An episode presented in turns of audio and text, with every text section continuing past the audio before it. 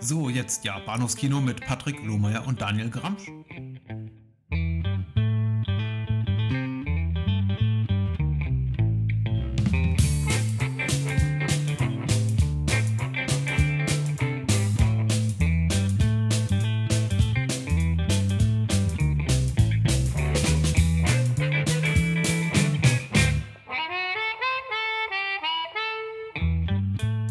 Willkommen zur Episode 133 des Bahnhofskino Podcast. Mein Name ist Patrick und ich begrüße ganz herzlich bei mir im virtuellen Tonstudio via Skype, zugeschaltet aus Kiel, den Christian von Second Unit. Hi. Moin, moin. Moin, moin. So sagt man das bei euch. Ja, zu jeder Tages- und Nachtzeit. äh, ja, 21 Uhr, sagt die Uhr. Und ähm, na gut, lass ich nur mal so durchgehen. Äh, danke fürs Kommen, möchte ich sagen. Ja, danke fürs äh, äh, virtuelle und digitale Einladen. Äh, ich musste ja nicht, ich musste ja nicht mal vor die Tür gehen, aber äh, ich bin trotzdem da. Ähm, ja, vielen Dank dafür. Wir versuchen Daniels kleine Urlaubspause zu überbrücken mit einigen Crossover-Podcasts und äh, den Anfang in dieser illustren Reihe aus drei Podcasts, die wir so in den nächsten äh, zwei Wochen, drei Wochen für euch geplant haben, macht eben Christian. Und äh, ich bin sehr froh, dass er heute hier mit mir ist, um über Point Break, gefährliche Brandung von Catherine Bigelow zu sprechen. Ich glaube, der zweite Film von Catherine Bigelow, den wir im Podcast haben. Äh, Near Dark war der erste vor einiger Zeit. Nee, nicht Near Dark, äh, Strange Days. Hm.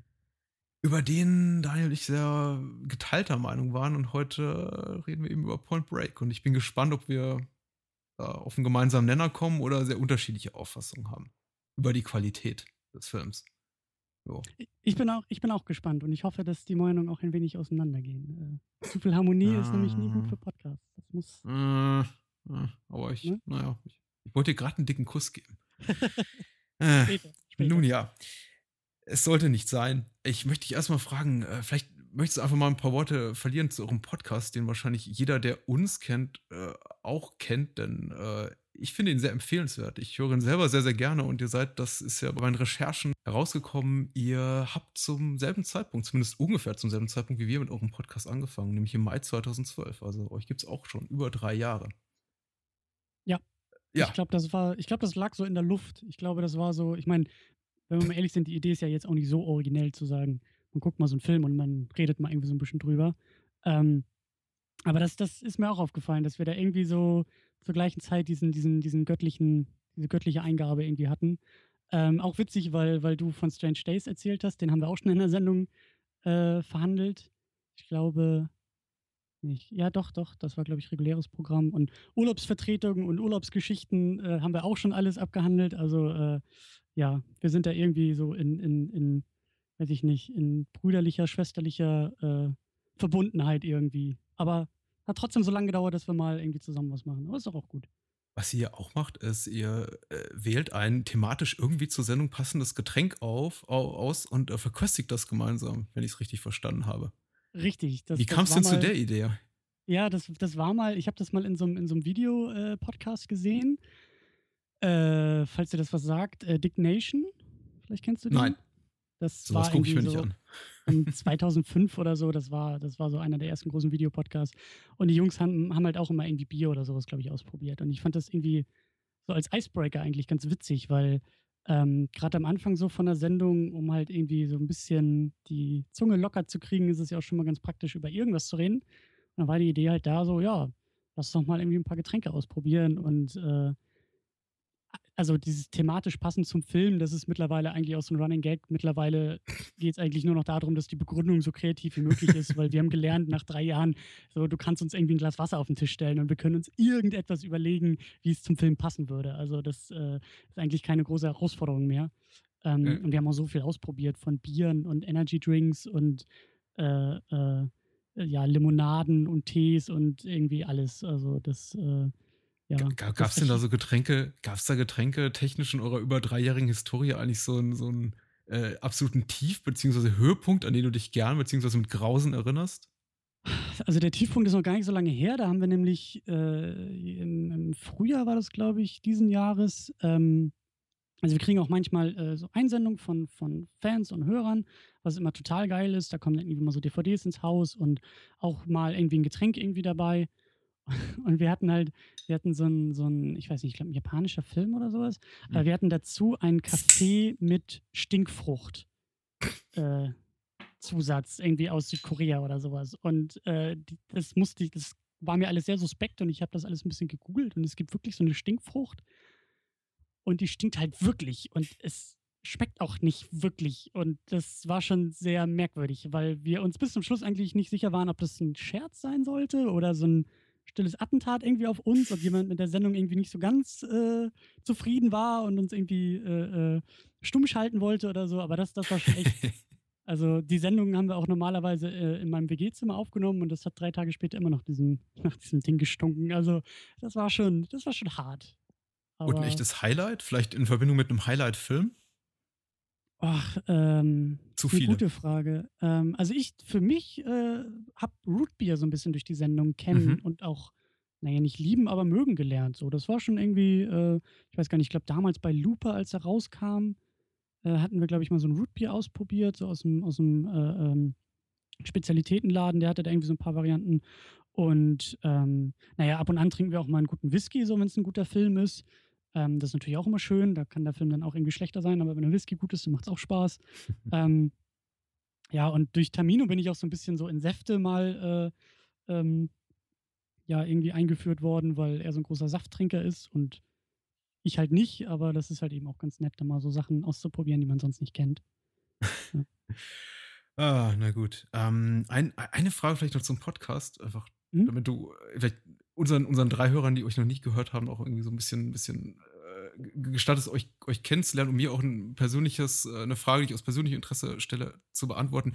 Wie, äh, welche Filme äh, besprecht ihr bevorzugt und wie wählt ihr diese Filme aus? Weil das ist irgendwie auch bei uns immer so ein relativ schwieriges Thema und glaube ich, eines, äh, die äh, sehr oft, wenn wir kritisches Hörerfeedback kriegen, dann ist es meist unsere Filmauswahl. Das ist dann irgendwie zu unmainstreamig oder nicht mainstreamig genug oder ähm, beziehungsweise es könnte alles obskurer sein und äh, warum macht ihr nicht mal das und dies und jenes? Ja. Wie, wie handhabt ihr das und worauf einigt ihr euch da meist zuletzt? Also also die die Grundbaseline ist ist zu würde ich jetzt mal sagen, zu 90% äh, irgendwie persönliches Interesse.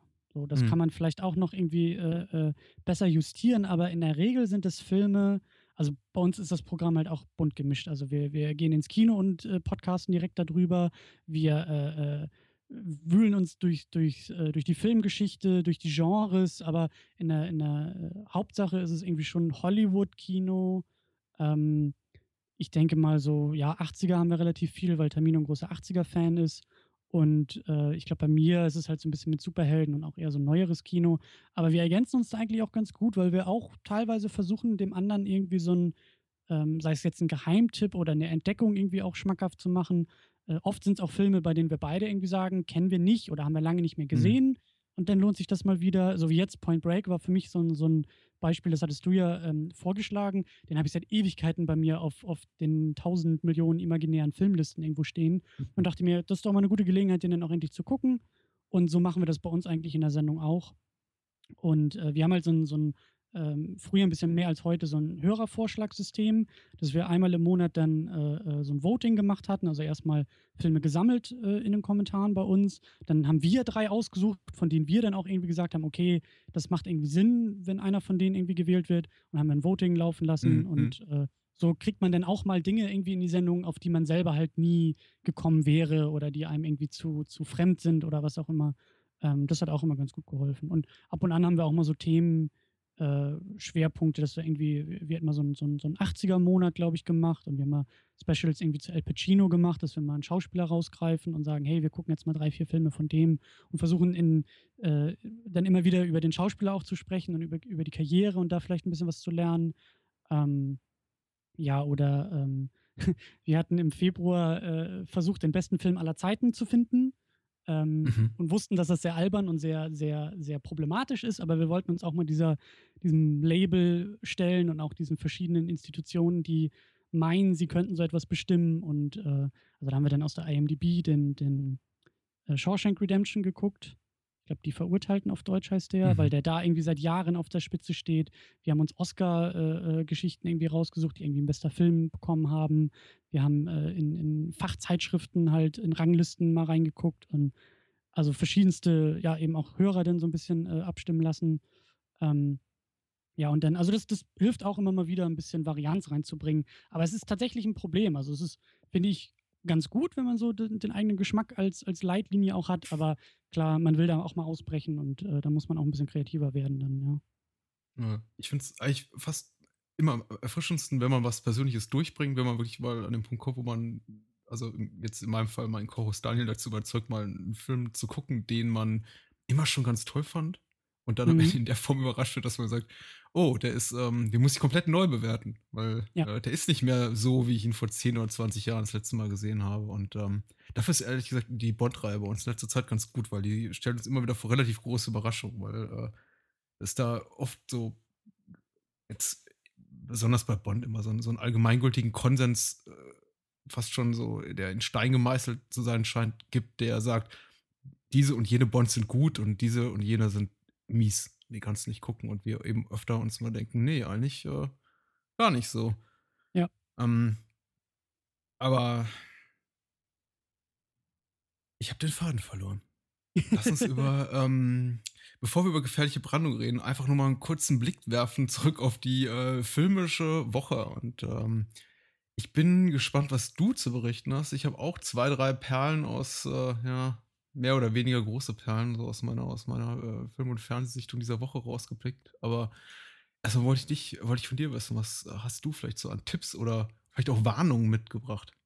Ähm, ich muss ein bisschen schummeln, weil das bei mir, glaube ich, länger als eine Woche her ist. Und äh, wie gesagt, ich bin auch noch im Urlaub, also das ist irgendwie so ein bisschen, also momentan komme ich mal wieder dazu, viel zu gucken und auch teilweise Mist. Äh, deswegen will ich mit dem Mist auch gerne anfangen. Ähm, da hatte ich mich auf Twitter auch schon ein bisschen drüber aufgeregt. Äh, ich habe neulich Transformers 4 geguckt. Ah. Äh, ich habe damals den ersten im Kino gesehen und habe damals das Ding schon für großen Mist befunden. Ähm, und habe dann all die Jahre so äh, die Transformers-Geschichte auch ignoriert. Aber der vierte ist dann irgendwie bei Netflix aufgetaucht. Und ähm, ich hatte schon Interesse dran. Also, das ist mhm. so, ich habe so eine perverse also ich, ich bin auch manchmal äh, Masochist und denke mir, ja, so, auch wenn ich im Vorfeld weiß, dass Filme schlecht sind, ich will sie trotzdem sehen. So, manchmal will man ja auch wissen, so wie du gerade auch so ein bisschen bei, bei diesen Bond-Geschichten, so diese vorgefertigten Meinungen.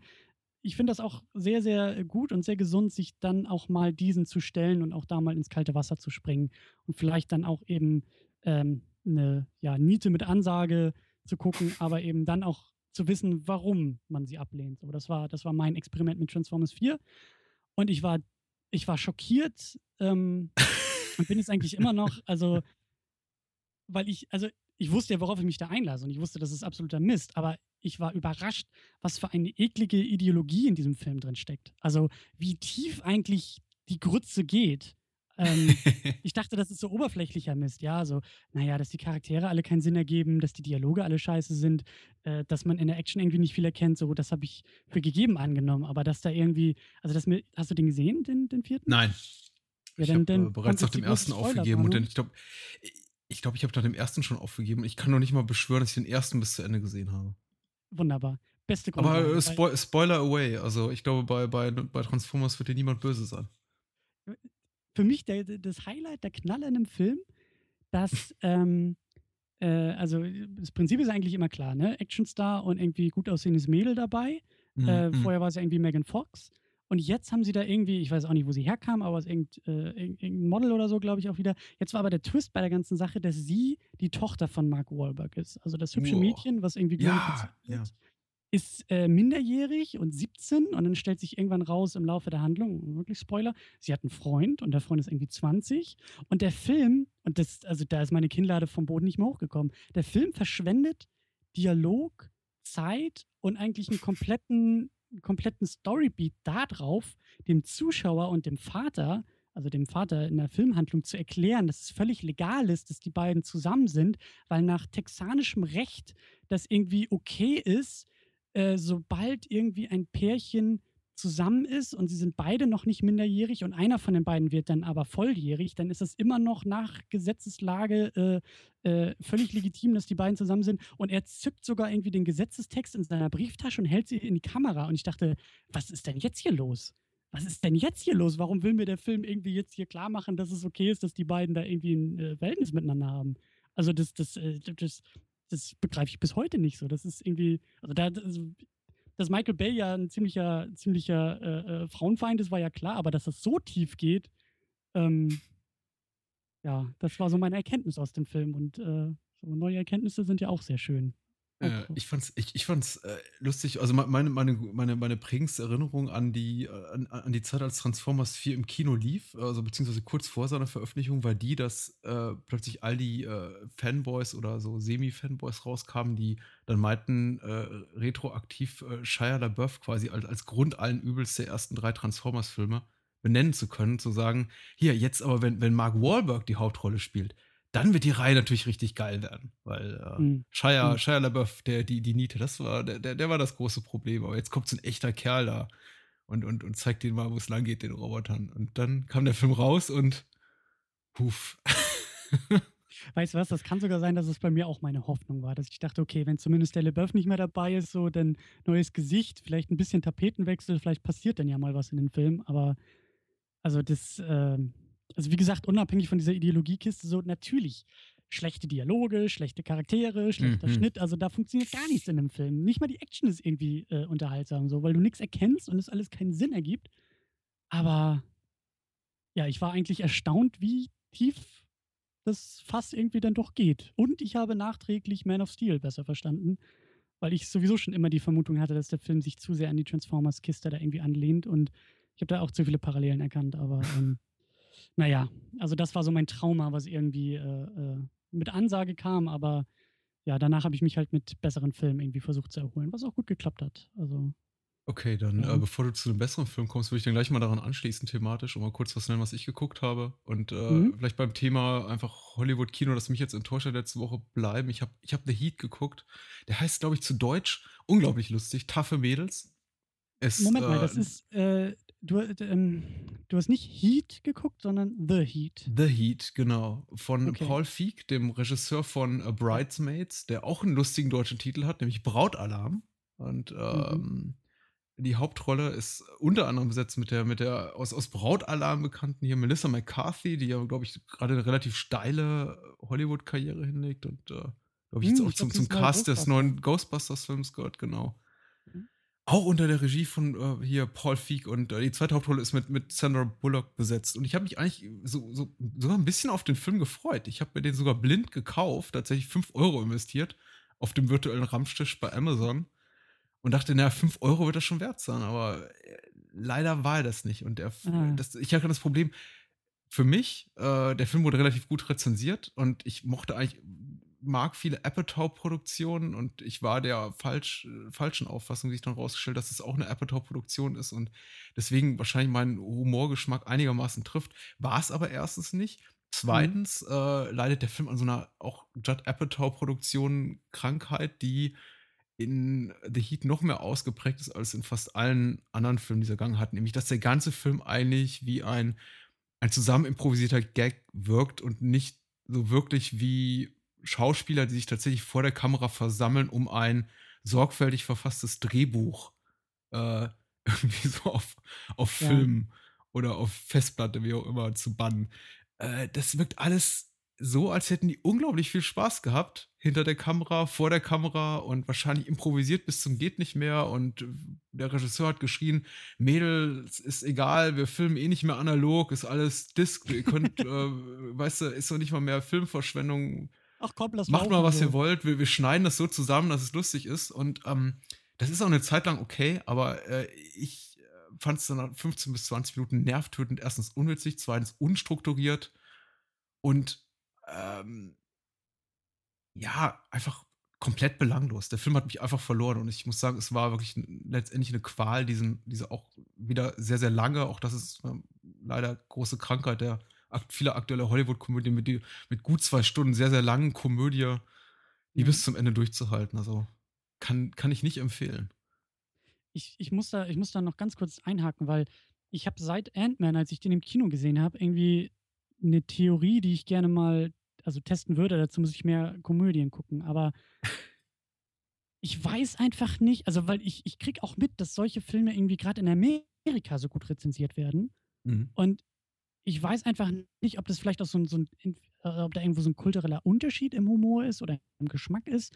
Aber ich hatte auch das, das, den Eindruck bei Ant-Man, dass da irgendwie ja viel improvisiert, aber nicht so richtig zündet. Und auch irgendwie das Editing hat mich da sehr kalt gelassen, dass die Filme einfach sehr blass geschnitten sind und da irgendwie keine großen Gags im Schnitt sind oder im, im naja, also du kannst halt, also mein Eindruck war, Ant-Man war nur lustig aufgrund von Dialogen. Und das hat bei mir nicht so ganz gezündet. Und du kannst halt viel mehr als nur Dialoge machen, um irgendwie lustig zu sein in einem Film. Und meinst du, das war so ähnlich bei dem Film? Hattest du auch Ich den Eindruck, das war nee, nee, nee. Also ich würde, ich habe Ant-Man auch gesehen. Ich habe da, ich habe, ich, ich würde für sowas wie Marvel-Filme nicht bezahlen, aber dankenswerterweise werde ich, ich da, komme ich da mal in die Presseverführung rein. Ich musste nicht mehr für Ant-Man bezahlen. Und ich muss sagen, ich Mhm. war, glaube ich, einer von drei von vielleicht 300 Leuten, die da drin saßen, die den Film nicht gut fanden. Denn der Rest der Leute hat nur gegrölt. Okay. Äh, bei, bei jeder, jeder Zeile, die Paul Rudd da sprach. Ich fand, bei Ant-Man war, war, war, war das für mich ein anderes Problem mit dem Humor, nämlich dass eigentlich jede Dialogzeile von Paul Rudd ein One-Liner war und der eigentlich sowas gar nicht hatte wie einen eigenen Charakter und irgendwie Mhm. für mich nachvollziehbare Motivation, das zu tun, was er in dem Film tut. Ich finde, Ant-Man im Vergleich zu The Heat wirkte sehr, sehr strikt geskriptet. Also, aber es war Mhm. auch wiederum eine Art, wie für dich von Humor, die einfach nicht funktioniert hat. Überhaupt nicht. Mhm. Ähm, und äh, äh, anscheinend, äh, wie du aber schon richtig sagst, bei amerikanischen Kritikern ganz gut ankam, denn Ant-Man wurde für vieles kritisiert. Aber es wurde immer gesagt, ja, aber Paul Rudd und irgendwie seine Gags, äh, die sind schon charmant. Und er bringt unheimlich viel irgendwie Elan in einen Film, der nicht besonders gut ist. Und ich dachte wirklich, Ja, aber es hm, ging mir ähnlich. Also ich, ich mochte den Film, aber, aber halt nur so, ähm, also für andere Dinge und, und äh, deswegen sage ich ja, ich, ich, ich muss da mal, ich muss, muss mich damit mal mehr beschäftigen. Vielleicht mache ich das mal zu so einem persönlichen Projekt, irgendwie mal mehr Komödien zu gucken und ja, vielleicht da irgendwie mal ein bisschen nachzubohren, ob das vielleicht auch so ein, so ein Zeitding ist. So, wenn ich an Komödien, amerikanische Komödien, so denke ich an 80er, 90er, nackte Kanone, so, hm, da liege ich immer noch auf dem Boden und da passiert auch viel mehr Lustiges als eben nur. Also ich habe den Eindruck, heutzutage ist es irgendwie noch nicht mal mehr der Kuchen ins Gesicht, sondern es wird darüber geredet, dass man theoretisch jetzt mal einen Kuchen ins Gesicht kriegen könnte. Und das ist mir alles zu wenig so. Aber naja, wenn du auf nackte Kanone und sowas stehst, also auf die Zucker Abrams Zucker Sachen, dann fällt mir ein anderer Paul Rudd-Film ein, den du lieben wirst. Der heißt They, They Came Together. Den habe ich auch vor ein paar Monaten mal im Podcast kurz rezensiert und äh, der ist von den Machern von Wet Hot American Summer und äh, sehr, sehr okay, gut. okay. Ähm, nur mal so reingeschmissen, so, weiß ich nicht, weil es mir gerade einfiel. Äh, lass uns über was Erfreuliches notiert, ja. reden. Hast du noch, hast du, hast du noch was gesehen, was dich so äh, vielleicht nicht vom Stuhl gehauen hat, oder zumindest leicht oder mehr oder weniger leicht erfreut hat? Ähm, äh, ja, also ja, ja, ja und ja und auch. Äh, wobei es nicht so erfreulich war. Also ich habe, ähm, um, um so das Trauma zu verarbeiten, dann auch äh, ein, paar, ein paar bessere Filme tatsächlich geguckt. Aber ähm, zum einen war das Nightcrawler, der, glaube ich, letztes Jahr rauskam mit ähm, Jake Gyllenhaal, den ich Hm. sehr schätze und, und äh, für einen sehr, sehr großartigen Schauspieler halte, der irgendwie immer noch ein bisschen so unterm Radar fliegt. Aber in dem Film hat er mich komplett weggehauen und Hm. der ganze Film ist großartig, aber es war halt auch nicht so wirklich so ein erfreuliches Ding, so, sondern eher, äh, ich weiß nicht, ob du den, ob du den kennst, ob du den gesehen Ja, hast. habe ich gesehen. Hm? Also es geht ja irgendwie darum, dass er so ein, so ein eher, was ist er denn, so ein, so ein kleiner Versager, der versucht mit sich, äh, mit, mit so ein paar illegalen Geschichten sich über Wasser zu halten in LA und er ist auch eben so, ein, so eine Nachteule, der irgendwie nachts unterwegs ist und halt eigentlich nur versucht irgendwie so ein bisschen so sein, sein, wie sagt man, sein Stück vom Kuchen irgendwie abzukriegen. Ja, ja. Und dann stolpert er ja in so, eine, in, so einen, in so einen Unfall irgendwie rein und beobachtet das und sieht, dass da irgendwie so ein Kamerateam irgendwie aufschlägt und mit so Handkameras irgendwie die Leichen abfilmt und das irgendwie an die Nachrichten verkauft. Und dann Hm. Fängt er das halt an, so als, als ja, ähm, Plan und Strategie irgendwie selber zu machen. Und ähm, es ist halt so eine schöne Pervertierung eigentlich des amerikanischen Traums vom Tellerwäscher zum Millionär.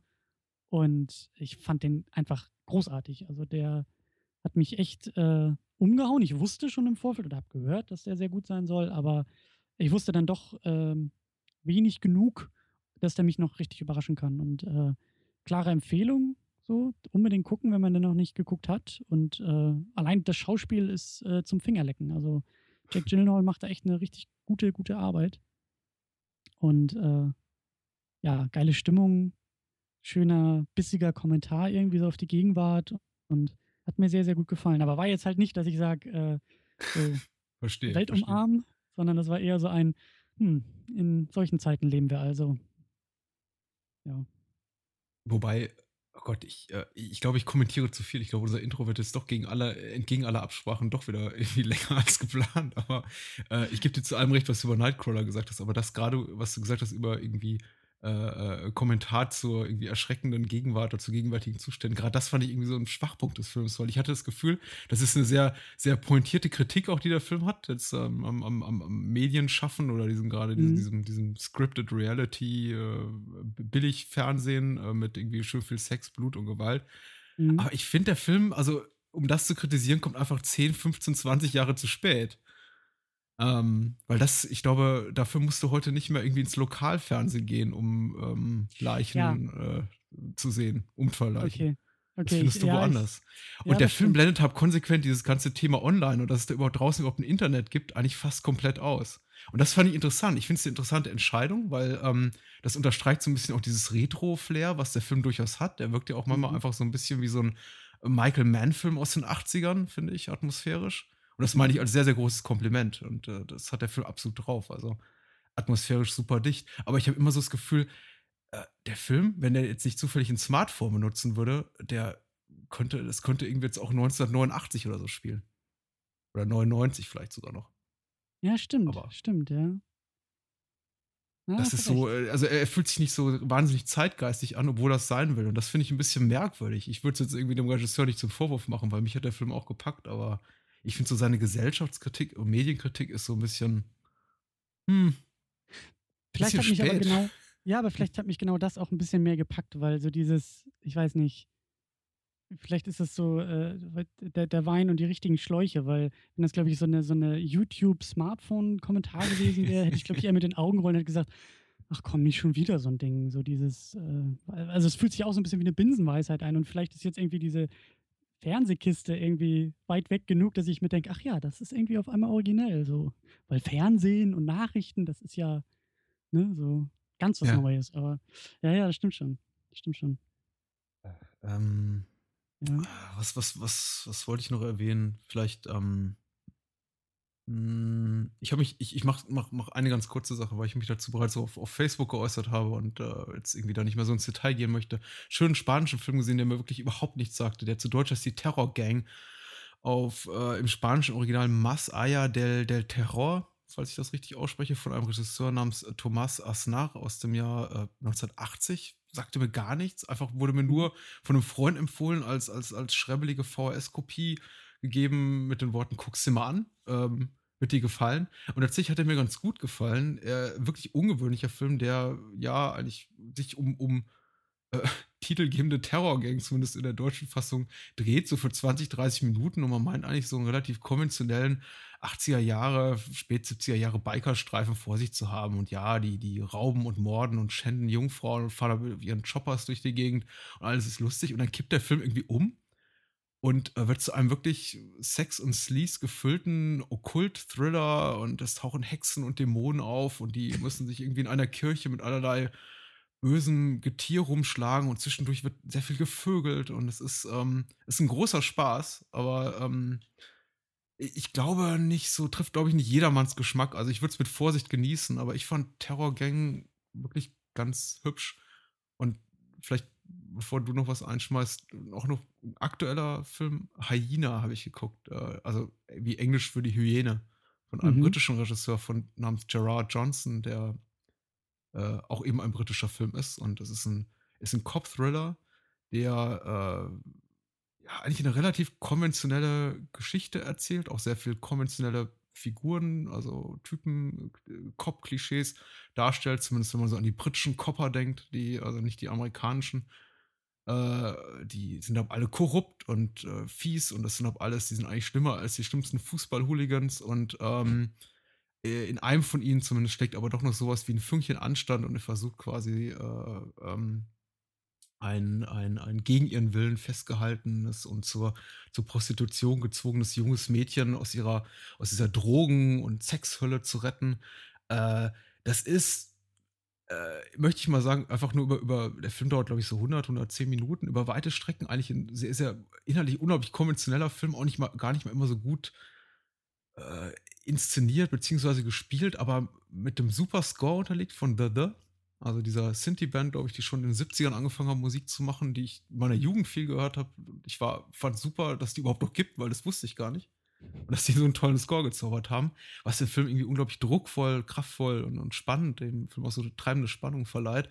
Und ich muss sagen, die letzten so 15, 20 Minuten haben mich dann wirklich umgehauen, weil der Film, der steigt dann da wirklich so auf zu einem, zu einem Crescendo aus, aus, aus, aus, aus Gewalt und Totschlag und, und Rachsucht und es wird ganz richtig fies und äh, cool. Und äh, ich, ich möchte den mit, mit kleinen Abstrichen echt empfehlen. Also wer jetzt auf, auf große Innovationen im, im, im Cop-Thriller-Genre äh, hofft, der wird wahrscheinlich enttäuscht werden.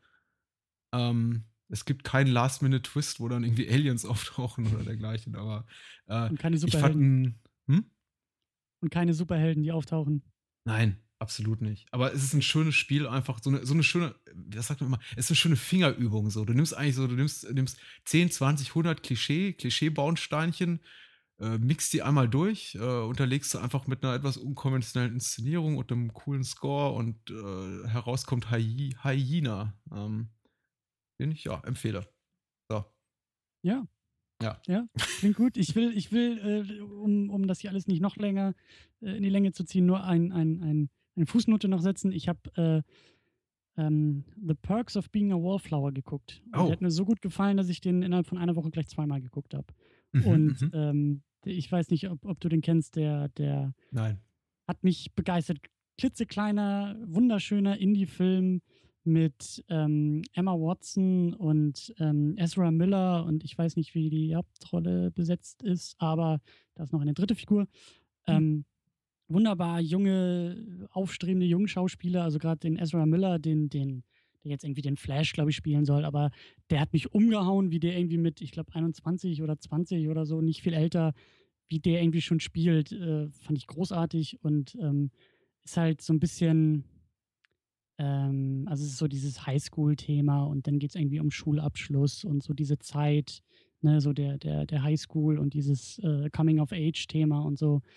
Ähm, hat mir einfach sehr gut gefallen. Auch ein toller Score. Und also könnte kein größerer Gegensatz sein zu Transformers 4. Also Transformers ist laut und groß und der Film ist klein und leise und aber viel, viel effektvoller dadurch und, und äh, also selten, dass ich halt wirklich Filme so kurz aufeinander zweimal gucken muss. Das ist die, das mit Transformers 4. Transformers 4 ist ausgleichende Gerechtigkeit. Du hast so viele tolle Filme in tollen Settings gesehen auf deinem US-Trip. Äh, ja. Hast du, du, du hast, du hast, äh, du hast Back to the Future im Central Park gesehen, oder? Ähm, äh, die Ghostbusters. Im, Ghostbusters, im Entschuldigung. Ja. Ich also das, sehr viel besser. Ja, ja, ja, ja. Und Superman im Kino und so. Das, ja, ja. Das Karma. Das war auf jeden Fall Karma, dass ich Transformers mal gucken musste. Ja. Ah, gehen wir über zu unserem Hauptprogramm. Ja, sehr gerne. Und Der hat ja auch sprechen. was mit Karma zu tun, oder? Ja, ja, ja. Also zumindest werden den Figuren, mit den Figuren, weiß nicht, Guru gleiche Züge angedichtet. Also die werden eigentlich gottgleich dargestellt. Karma, ja, spielt da natürlich auch rein. Das ist sowieso alles sehr religiös, profund aufgeladen. Mehr oder ja. weniger, je nachdem, wie ernst man den Film eben nimmt. kauft man das, äh, den Film dann auch in seinen Machern ab oder eben nicht. Ähm, ich tue es auf jeden Fall. Ich möchte euch vorweg schicken, äh, ich habe den Film nicht umsonst vorgeschlagen. Ich mag den Film sehr, sehr gerne. Wie gerne werde ich dann vielleicht noch im Detail erörtern, wenn wir ein bisschen tiefer in unserer Diskussion stecken. Ja, ich glaube, du musst mich äh, ein bisschen überzeugen. Ja. Ich glaube, du, äh, du, du, du, musst mir den noch ein bisschen schmackhafter machen. Ich tue das sehr gerne. Ähm, und versuche dabei irgendwie nicht zu sehr äh, irgendwie mein, mein, mein, mein Alter, beziehungsweise also fast schon irgendwie mein, mein viel zu hohes Al Al Alter raushängen zu lassen, sondern den mit so frischen Augen wie, wie möglich zu sehen und nicht ständig zu sagen, ja, früher war das so, das war so toll und irgendwie Keanu war noch der coolste Anfang der 90er, aber ähm, so den ganz unbefangen irgendwie Argumente dafür zu liefern, warum der Film spitzenmäßig ist.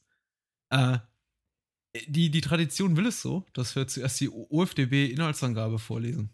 Mhm. Einfach, äh, weil wir irgendwann zu müde wurden, äh, Daniel und ich nach 20 oder 30 Folgen uns immer die Handlung selber mühsam zusammenzuklauben und äh, haben festgestellt, bei, bei der OFDB liegen oft sehr amüsante, schöne Inhaltsangaben rum, die oft massiv den Film, die, die oft den Plot des Films massiv falsch wiedergeben. Wobei sich da die Zustände auch irgendwie gebessert haben, zumindest gefühlt. Also das war schon mal schlechter. Äh, wir haben einen OFDB-User, der heißt Brezelburger. Und jeder ähm, kriegt hier seinen Credit. Also Brezelburger hat diese Inhaltsangabe geschrieben und die lautet folgendermaßen: Erneut haben die Präsidenten zugeschlagen. Also im Original ähm, die Dead Presidents, glaube ich. Wie die Mhm. Bande von vier Bankräubern genannt wird, die mit äh, Masken ehemaliger Präsidenten ihre Überfälle begehen. Bisher haben sie äh, keine weiteren Spuren hinterlassen, weshalb die Polizei vor einem Rätsel steht. Einzig Papas, äh, Gary Bu- Busey, der hier mit, der hier Busy geschrieben ist, äh, meint entdeckt zu haben, dass die Täter aus der Surfer-Szene kommen, wird dafür aber von seinen Kollegen nur belächelt. Ausgerechnet die Ankunft seines neuen Partners Johnny Utah, Keanu Reeves, einem Ehrgeizling von der Polizeischule, bringt Schwung in die Angelegenheit. Er glaubt Papas und versucht als angeblicher Surfschüler undercover zu ermitteln, stößt aber auf eine verschworene Gemeinschaft um den Surfguru Bodie, Patrick Swayze. Und ähm, tut mir leid, lieber Brezelburger, du hast es geschafft, fast jeden Schauspieler und Rollennamen falsch zu schreiben. Ähm, das ist nicht so gut, aber auch nicht so wirklich schlimm. Also, Aber dafür ist der Inhalt okay, oder? Da der Inhalt doch, ist total okay. Ja, da können wir doch sagen, er war stets bemüht. auf jeden Fall. Äh, genau wie, wie Keanu Reeves, der irgendwie auch nur so halbherzig wirklich da im Undercover-Einsatz ist. Das ist Ich dachte- irgendwie. Äh, Hm? Ja, ich dachte, du willst sagen, der genauso halbherzig äh, spielt und arbeitet, aber das ist richtig. Das ist leider wahr. Das ist leider wahr, Christian. Ich, an Hast- der hast- Stelle, an der, an der Stelle kann ich leider keine? Überzeugungsarbeit leisten. hast du den im Original oder in der Synchro geguckt? Ich habe den im Original gesehen. Okay, ich, ich, ich nämlich auch und also es hat 10, 15 Minuten gedauert, bis ich aufgehört habe, mich zu wundern und offen war für Keanu Reeves und für seine. Also er hat mich sehr an, an, an ähm, Bill und Ted erinnert vom Spiel. Also ich dachte, da gibt es irgendwie, ich weiß nicht, ob, ich weiß gar nicht, wer er war. Ich glaube, er war Ted, ne? Ich glaube, dass er irgendwie. Also ich dachte, da kommt noch eine Telefonzelle am Ende und alles klärt sich auf und das war die ganze Zeit ein Bill und Ted-Film und dann hätte es irgendwie Sinn ergeben, aber am Anfang ist das schon echt hart hölzern und ähm, ja, sehr steif gespielt alles. Aber Ich glaube, die beiden Hauptdarsteller, um so auf meine persönliche Historie kurz zu kommen zu dem Film, sind, ist, sind auch beide zu gleichen Teilen der Grund, warum ich äh, nicht sofort, als der Film damals im Kino lief, 91, da war ich 12, äh, sofort scharf drauf war, den zu sehen, weil äh, Keanu Reeves war eben auch für mich nur der Typ, der in Bill and Ted, anderen Bezugspunkt hatte ich nicht mitgespielt hatte, war für mich ein unbeschriebenes Blatt oder beziehungsweise Mhm. nur irgendwie so vage als Komödiendarsteller bekannt. Und Patrick Swayze ja war halt der Typ aus, aus, aus Dirty Dancing und, und, und Ghost und aus den Filmen und aus Fackel im Sturm. Also die, die Filme, die, die meine Mutter toll fand oder die Serien, die meine Mutter toll fand oder meine, meine, meine, kleine Schwester. Ja. Ähm, also beides keine Figuren, von denen ich sagte, wow, da gehe ich jetzt ins Kino rein, wenn ich irgendwie in Arnie, äh, Arnies Terminator 2 oder so gehen könnte. Da gehe ich Ja. natürlich rein. Oder äh, äh, Stück langsam 2, dafür fälsche ich meinen Schülerausweis. Aber gefährliche Brandung? Nee, also wirklich nicht. Äh, ja, und du hast ja recht. Es ist schwierig. Also Keanu ist, ist ein Problem in dem Film. Ich finde, se- se- seine Rolle ist cool, aber er als Schauspieler ist natürlich ähm, kein, kein, kein leicht zu schluckender, weiß ich nicht. Ja, Brocken. und, und also ich muss dazu auch noch sagen, ich, ich kannte den Film halt vorher gar nicht. Ich hatte halt nur so diesen, ähm, diese Surfer-Thematik äh, im Kopf. Deswegen war ich sehr verwundert, dass es dann eben diese, diese Bankraubgeschichte, also ich wusste eigentlich gar nicht, warum da in einem Film überhaupt, warum die Wellen überhaupt geritten werden. Ich dachte, das ist irgendwie Mhm. so ein, so ein, ja, eher so ein, ähm, so wie in den Surf-Szenen, das ist eher so ein, Mhm. ästhetischer, wir genießen das Leben und hey, Anfang der 90er, so irgendwie so ein, so ein, so ein Zeitdokument irgendwie sein soll. So ein bisschen, ah, es wird rumgehangen und es wird ein bisschen rumgemacht und dann wird mal ein bisschen gesurft und alles ist cool. Und es, ich konnte mir auch gar keinen Plot dahinter so richtig vorstellen. Deswegen war ich dann Mhm. schon sehr überrascht von dieser Undercover-Geschichte und dann Keanu Reeves, der dann auch noch einen Johnny Utah spielt, wo ich schon dachte, hallo, allein dieser Name müsste doch in jeder, müsste doch in jedem Undercover-Szenario äh, äh, irgendwie auffallen. So als, als Patrick Swayze hätte ich gesagt, so Freundchen, mit dem Namen und mit dem schlechten Schauspiel glaube ich dir ja gar nichts. Ähm, so, deswegen, das hat ein bisschen gedauert, bis ich mich auf den Film einlassen konnte, so, aber dann, dann ging es auch. Und dann, dann war ich auch dabei. Und da kommen wir, glaube ich, auch nachher noch ein bisschen hin, äh, gerade das handwerkliche Drumherum um, um das Spiel, also die Inszenierung von, von Catherine Bigelow, das hat mir dann schon, das hat mir schon mehr gefallen, die Action und ein paar äh, Einstellungen und so, aber ja, Keanu war da jetzt nicht so der beste ähm, Ja. Lead-Darsteller, der einen da so reinzieht. Also, ich ich komme ja oft zu anderen ganz neuen, auch für mich überraschenden Schlüssen, wenn ich mir 'n Film Schlüssen, wenn ich mir 'n Film mal für unseren Podcast, äh, oder ich 'ne Rezension schreibe in meinem Blog, mal 'n bisschen kritischer ansehe. Und oft komme ich auch zu dem Punkt, dass ich sage: „Ja, ganz objektiv betrachtet, klar, da muss man Abstriche machen.“ Und ich gebe dir bei Keanu recht. Ich gebe dir aber auch, was jetzt unmittelbar mit seiner Darstellung auch zusammenhängt in Bezug auf das Drehbuch möchte ich auch noch mal 'n bisschen Kritik äußern. Das ist auch nicht besonders gut und viele der Momente, in denen ich gesagt habe: „Uh, da ist wirklich hier Keanu als als Johnny Utah wirklich wirklich schwach“, die sind auch direkt darauf zurückzuführen, dass er wirklich mit teilweise unglaublich schlechten Dialogen oder auch Monologen stellenweise zu kämpfen hat. Es gibt diesen diesen, Ja. äh, relativ gegen Ende des Films zum Beispiel diese diese Szene, wo er diesen diesen nach nach außen gekehrten inneren Monolog führt und dann irgendwie versucht da, äh, glaube ich, seiner seiner Freundin, die von Lori Petty gespielt wird, zu erklären, was irgendwie wirklich los ist und dass er 'n Undercover-Cop ist und bla bla bla. Und er dann irgendwie alle alleine auf diesem Bett sitzt und sagt so: „Ah, wieso kann ich niemals das äh, wieso kann ich Dinge niemals so so benennen, wie sie wirklich sind oder was ich wirklich ausdrücken will?“ Und Ja. halt Sachen, die kein normaler Mensch in 'nem leeren Raum so laut äußern würde. Und ich dachte: „Ja, klar, ich meine, Keanu ist zwar schlecht, aber ganz ehrlich, was willst du mit so 'ner Szene machen?“ Ja, das stimmt schon. Oder wenn er da stehen muss und ihm wird dann zum dritten Mal Patrick Swayze präsentiert als: „Oh, da kommt Bodhi. Oh, guck mal, Bodhi, Bodhi, der der der ist er ist irgendwie der Übermensch“ und, äh, Keanu muss entsprechend Ja. beeindruckt gucken. Also, wenn du halt mehrere solcher Szenen hast, ist ist auch schwierig, daraus viel zu machen. Aber du hast recht, an anderen Stellen scheitert er auch, äh, verdient oder unverdient, wie auch immer, nicht durchs Drehbuch verursacht. Ja, ja. Ja, Was aber was hat aber, gef mhm. ähm was mir gut gefallen hat so, ähm, und mich am meisten überrascht hat, war Gary Busey. Ja. Ähm, den habe ich gar nicht so aufm Schirm als Schauspieler. Ich ich ich meine, so in der Gegenwart ist er ja so 'n bisschen so 'n so 'n so 'n sein eigenes Internet-Meme im Grunde genommen. Ja, So mit seiner also, er sieht ja irgendwie ziemlich verrückt aus und hatte da, glaube ich, bei irgendwelchen Reality-TV-Geschichten, glaube ich, in Amerika mitgemacht und da gibt's dann irgendwelche GIFs und Memes von ihm.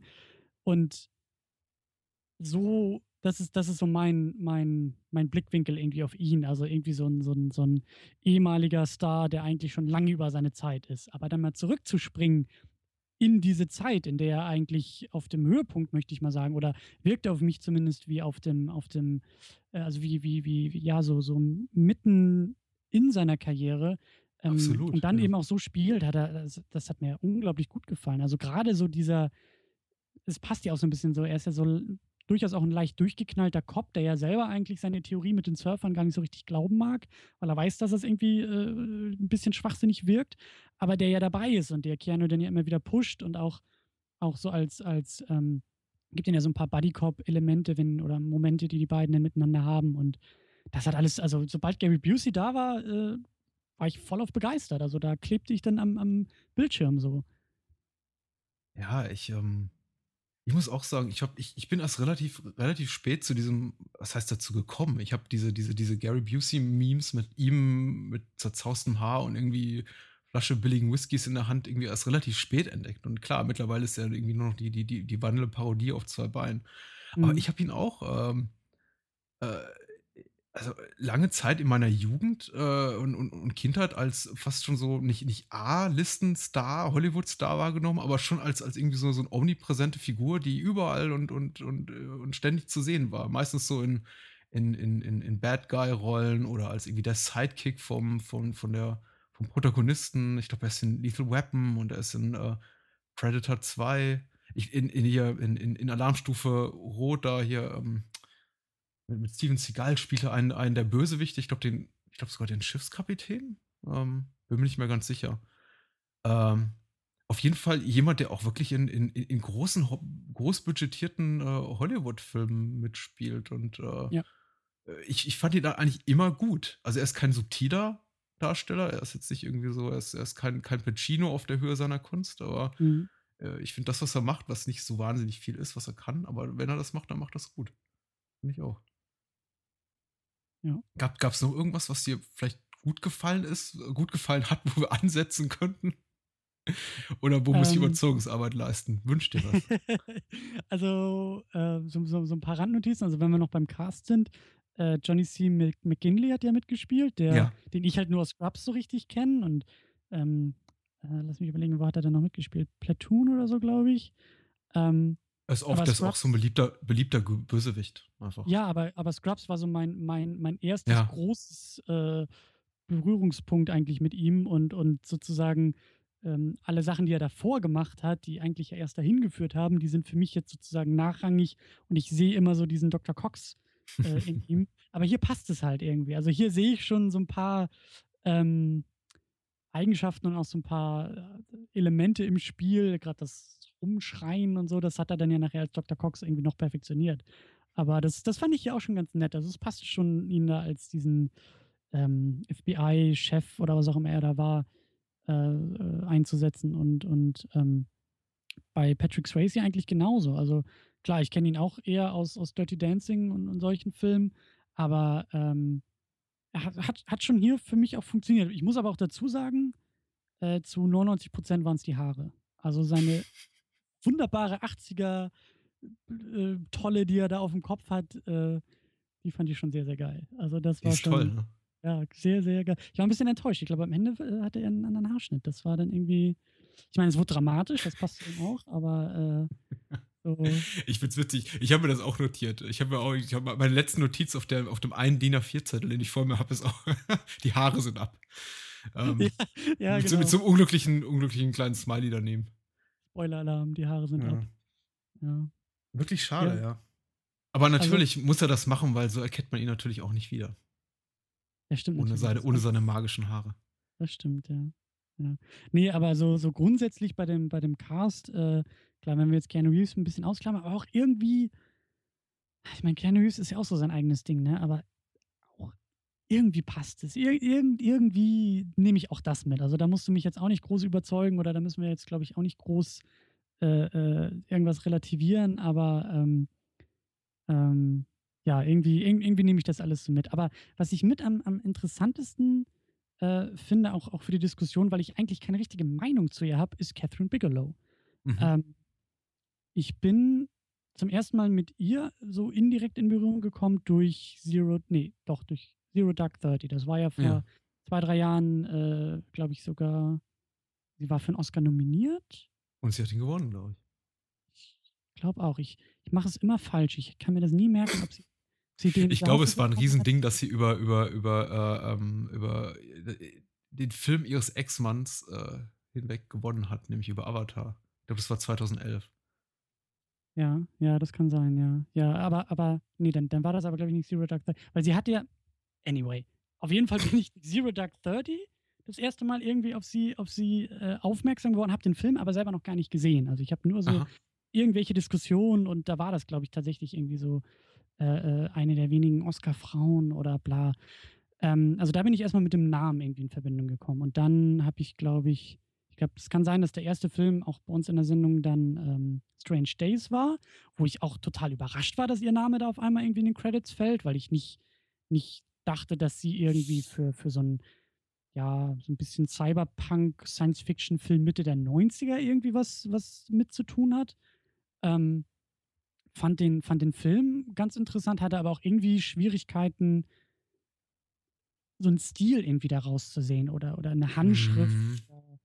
Irgend, also, weil, ne, das waren noch so lose Puzzlestücke. Ich habe dann The Hurt Locker geguckt mit Mhm. äh, Jeremy Renner, wo es ja eher um so eine Kriegsthematik wieder geht, wo ich dachte, ah, klar, Mhm. das passt zu Zero Dark Thirty irgendwie. Und jetzt ist sie auf einmal bei Point Break dabei und stellt sich raus, das war ja, glaube ich, so ihr Durchbruch oder ihr erster großer Film. So, ein, Mhm. so, eine, so eine Art Bromance, Männergeschichte, harte Kerle beim Surfen und Polizei, Buddycop. Und das, mir fällt es so schwer, da irgendwie einerseits in den Bildern eine Art, eine, eine Art Handschrift oder, oder, oder eigene Merkmale festzustellen und dann, wenn ich das mit allen Filmen, die sie gemacht hat, in Verbindung bringe, nochmal irgendwie so eine Art Geschmacksrichtung oder, oder ein, ein, ein Stil oder ein, ein Gespür für, für Skripte irgendwie zu haben. Weißt du, was ich meine? Mm. So, es gibt Regisseure, so wie Nolan, Ja. der schreibt sein eigenes Zeug. Das ist völlig klar, wenn du mir einen Film vorsetzt, so, das ist ein Nolan-Film, das erkenne ich, das sehe ich. Ähm, das geht mir, oder ein Spielberg, ich meine, sowas erkennt man mit verbundenen Augen. Aber es fällt mir irgendwie so schwer, einen Catherine Bigelow-Film zu erkennen. Ich kenne jetzt zwei, drei Filme so und, und finde das irgendwie immer noch ähm, reizvoll, da über, über, darüber weiter nachzudenken oder da auch weiter zu gucken, was, was, was ihren Stil irgendwie ausmachen könnte, wer sie als Regisseurin ist. Ich habe ich hab nicht so richtig ein, ein Gespür für sie als Regisseurin. Vielleicht kannst du mir da ja weiterhelfen. Ich, ähm, nee, ich kann dir, glaube ich, gar nicht so weit weiterhelfen. Weil äh, ich habe, äh, weil meine einzige Konstante äh, in meiner persönlichen Wahrnehmung im Schaffen Catherine Bigelow ist eigentlich, dass ich fast alles, was sie macht, interessant und meistens auch sehr gut, gut bis sehr gut finde. Einiges gar meisterhaft. Ich möchte gleich nochmal hinterher schicken, was ich gerade erzählt habe zu hier Zero Dark Thirty versus Avatar oder irgendwas. Äh, totaler Mumpitz. Die Filme sind drei Jahre auseinander. Keine Ahnung mehr. Ich glaube, sie hat für Zero Dark Thirty einen Oscar gewonnen. Ähm, Vielleicht aber auch nicht. Ich weiß es nicht mehr. Aber das war irgendwie auch so ein Film, der sehr kontrovers diskutiert wurde und eigentlich die Qualität des Films total unterging in dieser ganzen, darf man Folter auf die Art und Weise im Film darstellen oder nicht? Und am Ende hat keiner mehr über den Film an sich geredet, sondern nur über irgendwelche Folterszenen, pro mhm. und contra Folter.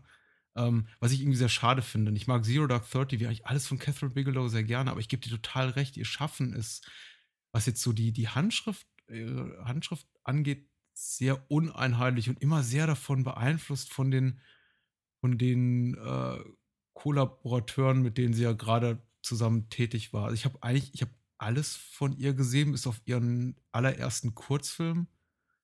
The Setup hieß der, den ich bisher nicht auftreiben konnte. Ich habe aber sonst fast alles gesehen und die war eigentlich ähm, äh, ich, ich meinte auch immer in ihren frühen Filmen, also für mich sind so Near Dark und zwei Jahre später Blue Steel, der Jamie Lee Curtis Cop-Film, so irgendwie ihre Durchbruchfilme, da ich irgendwie auch so eine einheitliche Handschrift raus zu erkennen, nämlich das ist alles immer so sehr, so alles immer sehr, sehr relativ statisch mit so einem Synthi-Score untermalten, in, in, in Neonlicht äh, getauchten, Neonlicht getauchten Bildsprache gefilmt und irgendwie alles sehr, sehr so, so, so klassische 80er-Ästhetik auch irgendwie einfach mhm. inszenatorisch nicht so wirklich ganz auf der Höhe, wie leider viele 80er-Filme nicht so wirklich visuell reizvoll sind aus heutiger Perspektive. Mein, mein, mein Eindruck. Also ein großer Teil des 80er Hollywood-Kinos. Aber ähm, dann hat sie eben ein paar Filme gemacht mit ihrem damaligen, ich glaube, Lebensgefährten oder Ehemann auch äh, James Cameron, nämlich äh, mhm. äh, hier äh, Point Break und Strange Days äh, vier Jahre später. Und da sieht man eben eindeutig so ein bisschen die Cameron-Handschrift, finde ich.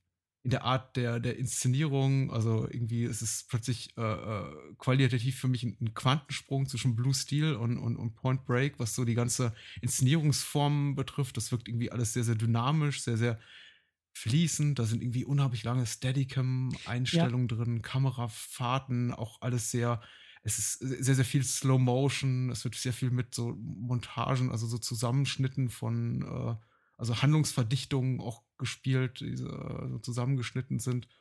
Ähm, man hat immer so das Gefühl, ähm, ähm, in, in, in, in, Sets, die innen drin sind, steht oft so in größeren Räumen eine Nebelmaschine irgendwie im Nachbarraum, die so das den Hintergrund so ein bisschen ausgraut. Auch das irgendwie so für mich so ein Leitmotiv, was ich in gefährliche Brandung erkannt habe. Und da habe ich gedacht, ja, okay, vielleicht ist das jetzt ihr, ihr Stil, aber äh, du hast recht, es geht da nicht so weiter und sie bricht dann irgendwann auch wieder damit. Also insofern, äh, ich finde, sie hat immer schon so phasenweise ihren eigenen Stil. Mittlerweile ist sie wieder bei so einem, ich möchte nicht sagen quasi dokumentarischen, aber bei so einem sehr, sehr, also sehr, sehr zeitgemäßen Stil, der auch so ein bisschen Born Identity, Paul Greengrass mäßig inspiriert ist, damit Zero Dark mhm. Thirty und Hurt Locker. Aber äh, ich gebe dir komplett recht, das ist für mich schwierig, auch da so beim Scha Blick auf ihr gesamtes Schaffen so eine durchgehende Handschrift rauszulesen. Äh, vielleicht, vielleicht sind das auch, äh, ich, ich muss gerade ein bisschen an, an Brian De Palma denken, der, ich glaube, die beiden haben nicht wirklich was miteinander zu tun, aber ich finde, ähm, ähm, bei De Palma gibt es ja auch so gewisse, oder habe ich den Eindruck, dass es einfach so ein paar Einschnitte gibt, die man so setzen kann oder so ein paar mhm. Veränderungen, was jetzt Thematik angeht, manchmal auch Kollaboration, dann ist das irgendwie viel mit den Nero gewesen und dann wieder weniger und ähm, vielleicht wäre das irgendwie so ein, so ein, so ein ähm, ja, so eine Perspektive, so ein Blickwinkel, was man vielleicht bei ihr mal irgendwie anwenden könnte. Einfach mal zu fragen, so gibt es da vielleicht irgendwo Einstellungen, wenn du sagst, zwei Filme mit, mit äh, Cameron irgendwie gemacht oder produziert oder so äh, Zusammenarbeit. Naja, vielleicht kann man die dann ein bisschen gruppieren und gucken, wie brechen die dann mit späteren Filmen und, und ähm, das wäre vielleicht mal irgendwie dann, das wäre so die Hausaufgabe fürs nächste Mal, so ungefähr. für den nächsten Bigelow mal zu sagen, okay, aber ich, ich, muss auch noch, ich muss auch noch mehr von ihr gucken, das stimmt. Also, sie, hat, ähm, sie, hat, sie hat wirklich ähm, äh, sie, es ist tatsächlich immer so phasenweise, hat sie tatsächlich entwickelt sie ihren eigenen Stil, von dem sie dann noch ablässt. Und ich kenne Mhm. die äh, Gründe oder beziehungsweise Hintergründe dafür leider auch nicht. Sie hat zum Beispiel mit demselben Scriptwriter wie Zero Dark Thirty auch bei, schon bei Hurt Locker zusammengearbeitet oder eben Blue Steel mit sehr vielen Menschen zusammengearbeitet, die, die, sie, mit denen sie auch bei, bei Near Dark kollaboriert hat. Genauso wieder Strange Days und, und Gefährliche Brandung. Auch da gibt es äh, viele Überschneidungen. Aber sie, sie verlässt dann eben auch immer so ihr gewohntes Umfeld und gibt sich irgendwie auch, auch nicht nur visuell, sondern auch inhaltlich in ganz neue äh, Sphären. Also mir, mir viel würde es, wenn man mir die Frage stellen würde, nach dem Leitmotiv, glaube ich, leichter, so, so inhaltlich da so, so eine Linie zu ziehen. Mhm. Inhaltlich insofern, dass ich schon das Gefühl habe, im Großen und Ganzen, auch wenn es da Ausnahmen gibt, wie jetzt Blue Steel, wo ja Jamie Lee Curtis eine weibliche Polizistin spielt, schon eher so die Tendenz, eigentlich sehr, sehr maskuline Filme zu drehen, betont maskuline Filme. Oft sind Mhm. tatsächlich bei ihr die Frauenrollen, das liegt auch vielleicht auch daran, dass sie nie die Drehbücher schreibt, sogar ausgesprochen schwach. Also Laurie Petty hat zwar hier als in Strange Day, äh, ihren äh, gefährliche Brandung ihre Momente, aber bleibt halt eine relativ blasse Figur, die hinter all den männlichen Figuren weit, weit zurücksteht. Auch in Strange Mhm. Days fand ich ehrlich gesagt fast alle weiblichen Figuren eher nervtötend als irgendwie reizvoll. Und naja, also für mich war Zero Dark Thirty insofern eigentlich die zum ersten Mal seit jetzt hier Blue Steel da eine wirklich Überraschung, dass ich gedacht habe, ach, sie kann doch irgendwie Filme mit, mit einer starken weiblichen Hauptrolle drehen. Mhm. So eine Überraschung. Mhm. Aber hey, ähm, ich bin Fan, aber auch kein Catherine Bigelow-Experte. Äh, äh, was, was, wie, wie ist dein Eindruck, wie ist dein Eindruck zu den Opening Credits? Ich finde die, für mich ist es immer so ein Gänsehautmoment. Diese, diese überlebensgroßen Credits, die, die ins Bild rollen, mit dem Titel Ja, ja, und ja. Keanu das- Reeves und Patrick Swayzes Namen da. das Thema Surfen geht da ja auch schon sofort irgendwie los. Ähm, ja, ja. Ja, hat mich jetzt nicht vom Hocker gehauen, so, aber es war schon, ich meine, ich hatte es ja auch bei, bei Twitter, hast du es, glaube ich, auch rausgeballert, so deine Begeisterung, als du das gesehen hast. ähm, und ich habe den Film, glaube ich, einen Tag später oder so geguckt, also äh, ich habe da auch ein bisschen drauf geachtet, so, ja, doch, das war schon, das, das war schon auch, auch stilstark, aber ich dachte, da kommt irgendwie ein bisschen, ein bisschen mehr, nicht Substanz, aber also mehr Masse an Stil irgendwie noch hinterher. Ich war überrascht, dass eher kleine Momente stilvoll waren oder, oder gewitzt inszeniert waren. Und ich dachte, da kommt irgendwie gerade nach den Credits, da, da kommt irgendwie mehr. Weißt du, was ich meine? Dass, dass der ganze Film über irgendwie so, so, so, so eine Detailverliebtheit hat oder, oder so, so einen deutlichen Stil hat. Aber das war dann irgendwie doch ein bisschen kleiner, ohne dass Ich jetzt finde, da irgendwie kommt, das. ich, ich finde, da kommt unglaublich viel, um da gleich mal irgendwie äh, Ja, gerne, widersprich Ge mir. Ge Also, Gegenworte zu, zu, zu äußern. Ich finde, da kommt unglaublich viel. Ich finde ehrlich gesagt, so die, die ersten sieben, acht Minuten gehören für mich so zu den besten Anfängen eines, eines, ich möchte jetzt nicht nur sagen, eines Actionfilms. Das ist dann gleich schon wieder so eine Abwertung, aber eines Films überhaupt. Also, äh, Point Break ist jetzt nicht so meine ewigen Top 100, aber es ist auf jeden Fall wirklich ein Film, den ich wirklich sehr, sehr liebe. Und ich glaube, so die ersten sieben, acht, neun Minuten liebe ich wie kaum einen zweiten Film, weil für mich passiert da unglaublich viel. Der ist für mich so inhaltlich und, und, und visuell so dicht, da kommt so unglaublich viel Reizvolles zusammen. Äh, ich, ich, könnte mir eigentlich nur, das ist wie, spiel mir das Lied vom Tod, da möchte ich irgendwie die Anfangssequenz immer und immer wieder gucken und finde eigentlich den Rest des Films schon fast, dass er fast schon ein bisschen darunter leidet. Du hast erstmal diese, diese überlebensgroßen Credits mit den ganzen Zeitlupen-Szenen von Surfen. Ah, gut, Mhm. gut, Surfen spr- spricht mich auch nicht an. Aber äh, ich finde es unglaublich toll inszeniert. Das Kameraführung ist elegant in Slow-Mo, diese Credits, so Keanu Reeves und Patrick Swayze's Namen, die so aufeinander zusteuern und sich dann überschneiden und da irgendwie diese, dieser Score von Mark Isham, der darunter gelegt ist, das ist irgendwie wahnsinnig elegant. Dann haben wir diese äh, Schnitt ins Polizeipräsidium, wie auch immer dieses Büro da heißt, wo du dieses, diesen, diesen ewig langen Walk and Talk hast, Mhm. da mit äh, John C. McGinley und, und hier Johnny Utah, Keanu Reeves und ähm, dieser niemals enden wollten, wollten Kamerafahrt. Gut, die kann jetzt nicht mit Goodfellas oder sowas äh, konkurrieren oder mit, mit The Shining oder mit diesen legendären Steadicam-Fahrten der Filmgeschichte. Aber es ist quasi so eine, so, eine, so eine hingerotzte Szene, die eigentlich gar nicht so viel Aufmerksamkeit, glaube ich, bei den meisten Filmemachern bekommen hätte. Die hätten gar nicht gesagt, okay, lass uns einfach mal versuchen, das irgendwie 80, 100 Sekunden ohne Schnitt zu drehen. Bis sie dann bei, bei Gary Busey im, im, im Büro eintreffen und der quasi sie nur hier begrüßt mit, äh, was wollt ihr eigentlich von mir? Harter Schnitt irgendwie direkt in die, in die, in die Überfallvorbereitung und wir sehen diese, diese Gruppe von Dead Presidents, die sich hier auf den Banküberfall vorbereiten und auf die Bank zusteuern und dann diese, diese Überfallszene. Also, und da ist schon so viel passiert und das ist ganz auch so für mich ästhetisch reizvoll präsentiert in den ersten sieben, acht Minuten. Ähm, ich würde am liebsten immer danach sofort wieder zum Anfang springen und nochmal gucken. Allein aus Zeitgründen habe ich es jetzt nicht gemacht, aber ey, das gibt mir schon unheimlich viel. Und da bin ich eigentlich schon so, ähm, jedes Mal, wenn ich den Film wieder gucke, alle zwei, drei Jahre hole ich ihn raus, denke ich mir eigentlich, kann jetzt kommen, was will, dafür allein hat sich's gelohnt. Ja, und, und ähm, ich weiß, was du meinst, und, und für mich ist es aber, also das ist alles nicht schlecht gemacht, das ist wirklich gut gemacht, aber ich finde es halt eben so, so interessant, weil das für mich nicht ganz so in your face ist, wie es sein könnte. Und das meinst mhm. du, glaube ich, auch so ein bisschen mit dem Vergleich zu Goodfellas und so. Also es ist halt schon, mh, hm, ich habe das Gefühl, es ist ein bisschen zurückhaltend inszeniert. Nicht so mhm, dieses, mhm. ey, guck mal, wie krass lang wir jetzt die Kamera draufhalten und im Hintergrund fliegt Konfetti durch die Gegend und äh, Elefanten tanzen auf, auf irgendwelchen Bällen oder so, sondern das ist alles ein bisschen, ein bisschen bodenständiger und ein bisschen, also bei mir hat es zum Beispiel einen Moment gedauert, bis ich gecheckt habe, oh, wir sind ja immer noch in derselben Einstellung.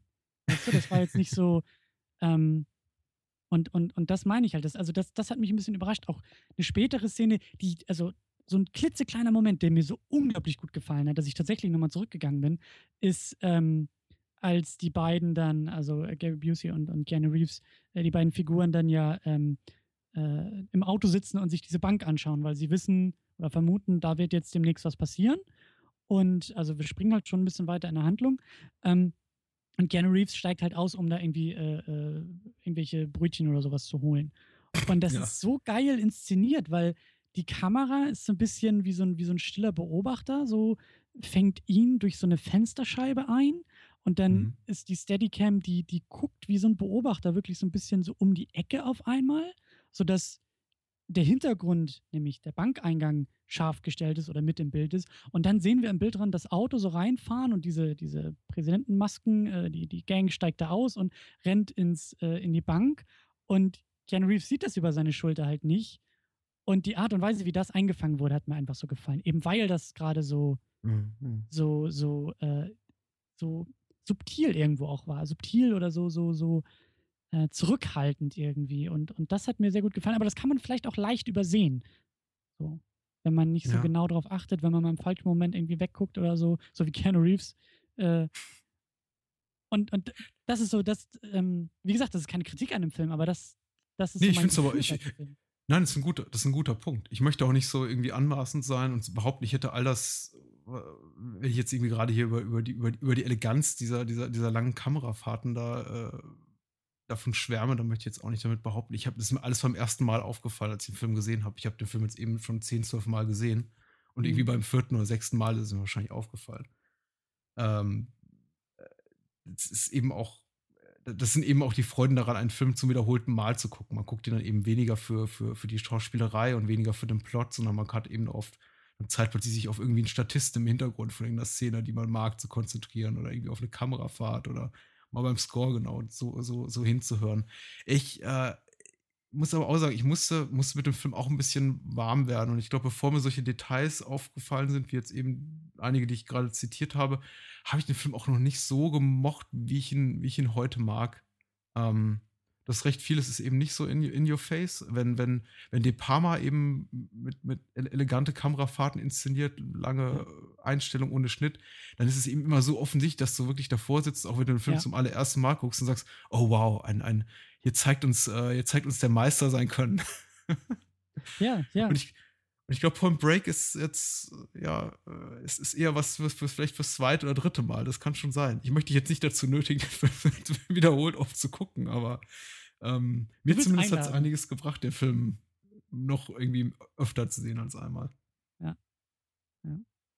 Ähm, vielleicht, um, um noch ein bisschen, ein bisschen weiterzumachen und tatsächlich einen, einen vorsichtigen Kritikpunkt zu äußern, ähm, oder ein Element, was mich dann doch ein bisschen gestört hat, ist mhm. ähm, das Editing und das Framing teilweise, ähm, weil diese, diese Surf-Szenen und Surf-Sequenzen, ähm, ich weiß, wie sowas gemacht wird, nämlich das wird extra gefilmt. Ob das jetzt so eine Second Unit ist, hahaha, oder Mhm. äh, äh, Bigelow das selber macht, aber es ist klar, dass diese, diese, diese Momente, wo dann irgendwie auch Patrick Swayze oder Keanu Reeves, wo die, wo die Wellen geritten werden, natürlich wird das extra gefilmt. Da, da müssen die Wetterverhältnisse stimmen, da müssen irgendwie, das sind ganz andere Drehtage als der Rest. Ich fand es aber oft so, so anstrengend, dass eben das immer, also dass immer umgeschnitten wird auf diese, auf diese Geschichten. Keanu Reeves läuft irgendwie den Strand entlang und wir sehen in seinem Gesicht, er guckt irgendwie, er guckt auf die Wellen. Und dann haben wir einen harten Schnitt Mhm. auf einen Patrick Swayze, der in offensichtlich anderen Wetterverhältnissen in Zeitlupe die Welle reitet. Und dann schneidet es wieder zurück auf Keanu Reeves. Und ich fand es halt nur so anstrengend, dass wir das nicht. Und ich weiß, das wäre kompliziert und teuer, aber es wäre schön gewesen, das mal im selben Frame gehabt zu haben. Also wirklich zu Mhm. sehen, wie im Hintergrund irgendwie die Welle geritten wird, im Vordergrund Keanu Reeves steht. Und das war ganz oft bei diesen, bei diesen ähm, Surf-Sequenzen.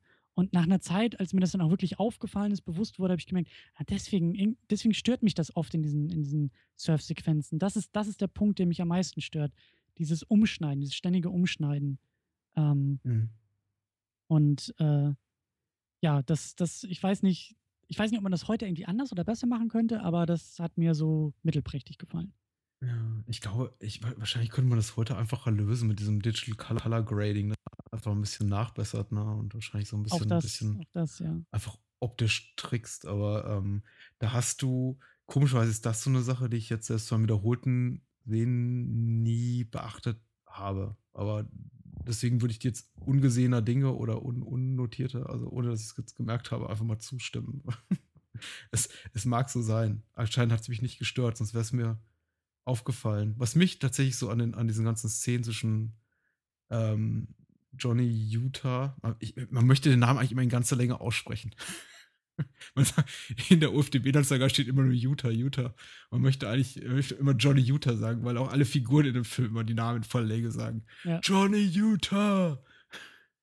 Der Name ist auch Ähm, großartig. Also. Ja, der Name ist cool. Es ist. Ich glaube, abseits, also wieder mit so einem James Cameron-Bezug, ich glaube, abseits von Titanic gibt es kaum einen Film, in dem die Namen der Figuren so oft ausgesprochen werden, wie jetzt hier in, in, in Point Break. Das finde ich aber unglaublich amüsant, weil es natürlich jeglicher normalen, jeglichen normalen Sprachgebrauchs, den man so im Alltag pflegt, völlig widerspricht. Ich würde niemals sagen, hey, was hältst du davon, Christian Steiner? ja. Ähm, aber äh, in, in dem Film macht das eben jeder. Ne? Ja. What do you want, Johnny Utah? Und auch immer so mit diesem leicht despektierlichen Unterton. Toll. Ähm, aber egal, was ich kritisieren wollte oder was mir auch nicht so gut gefällt, ist das tatsächlich. Ähm, ich glaube, der Film äh, auf, auf Biegen und Brechen, da spielt vielleicht auch sogar diese, diese, diese Art und Weise, wie hier die Figuren aufeinandertreffen, in unterschiedliche Wetterverhältnisse mit rein. Dass für mich diese ganze Surfer-Clique oder dieses ganze äh, Surfer-Gehabe, dieser Kult, niemals wirklich sexy wirkt. Ich glaube, da versagt der Film wirklich so. Entweder habe ich einfach keinen keinen Nerv darauf, entweder mag ich die Leute nicht. Äh, weiß nicht, wenn ich Leute sehe, wie halt hier Anthony Kiedis da von den Red Hot Chili Peppers hat ja eine kleine Rolle mit seinem blöden abrasierten Fusselhaarschnitt. Der, das ist der Typ, der am Ende den Fuß da weggeschossen bekommt. Mhm. Ist mir gar nicht Ähm, aufgefallen. ist dir gar nicht, äh, aber ihm dir ist aufgefallen, dass er den Fuß weggeschossen bekommt. Das ja. Ja, ist derselbe.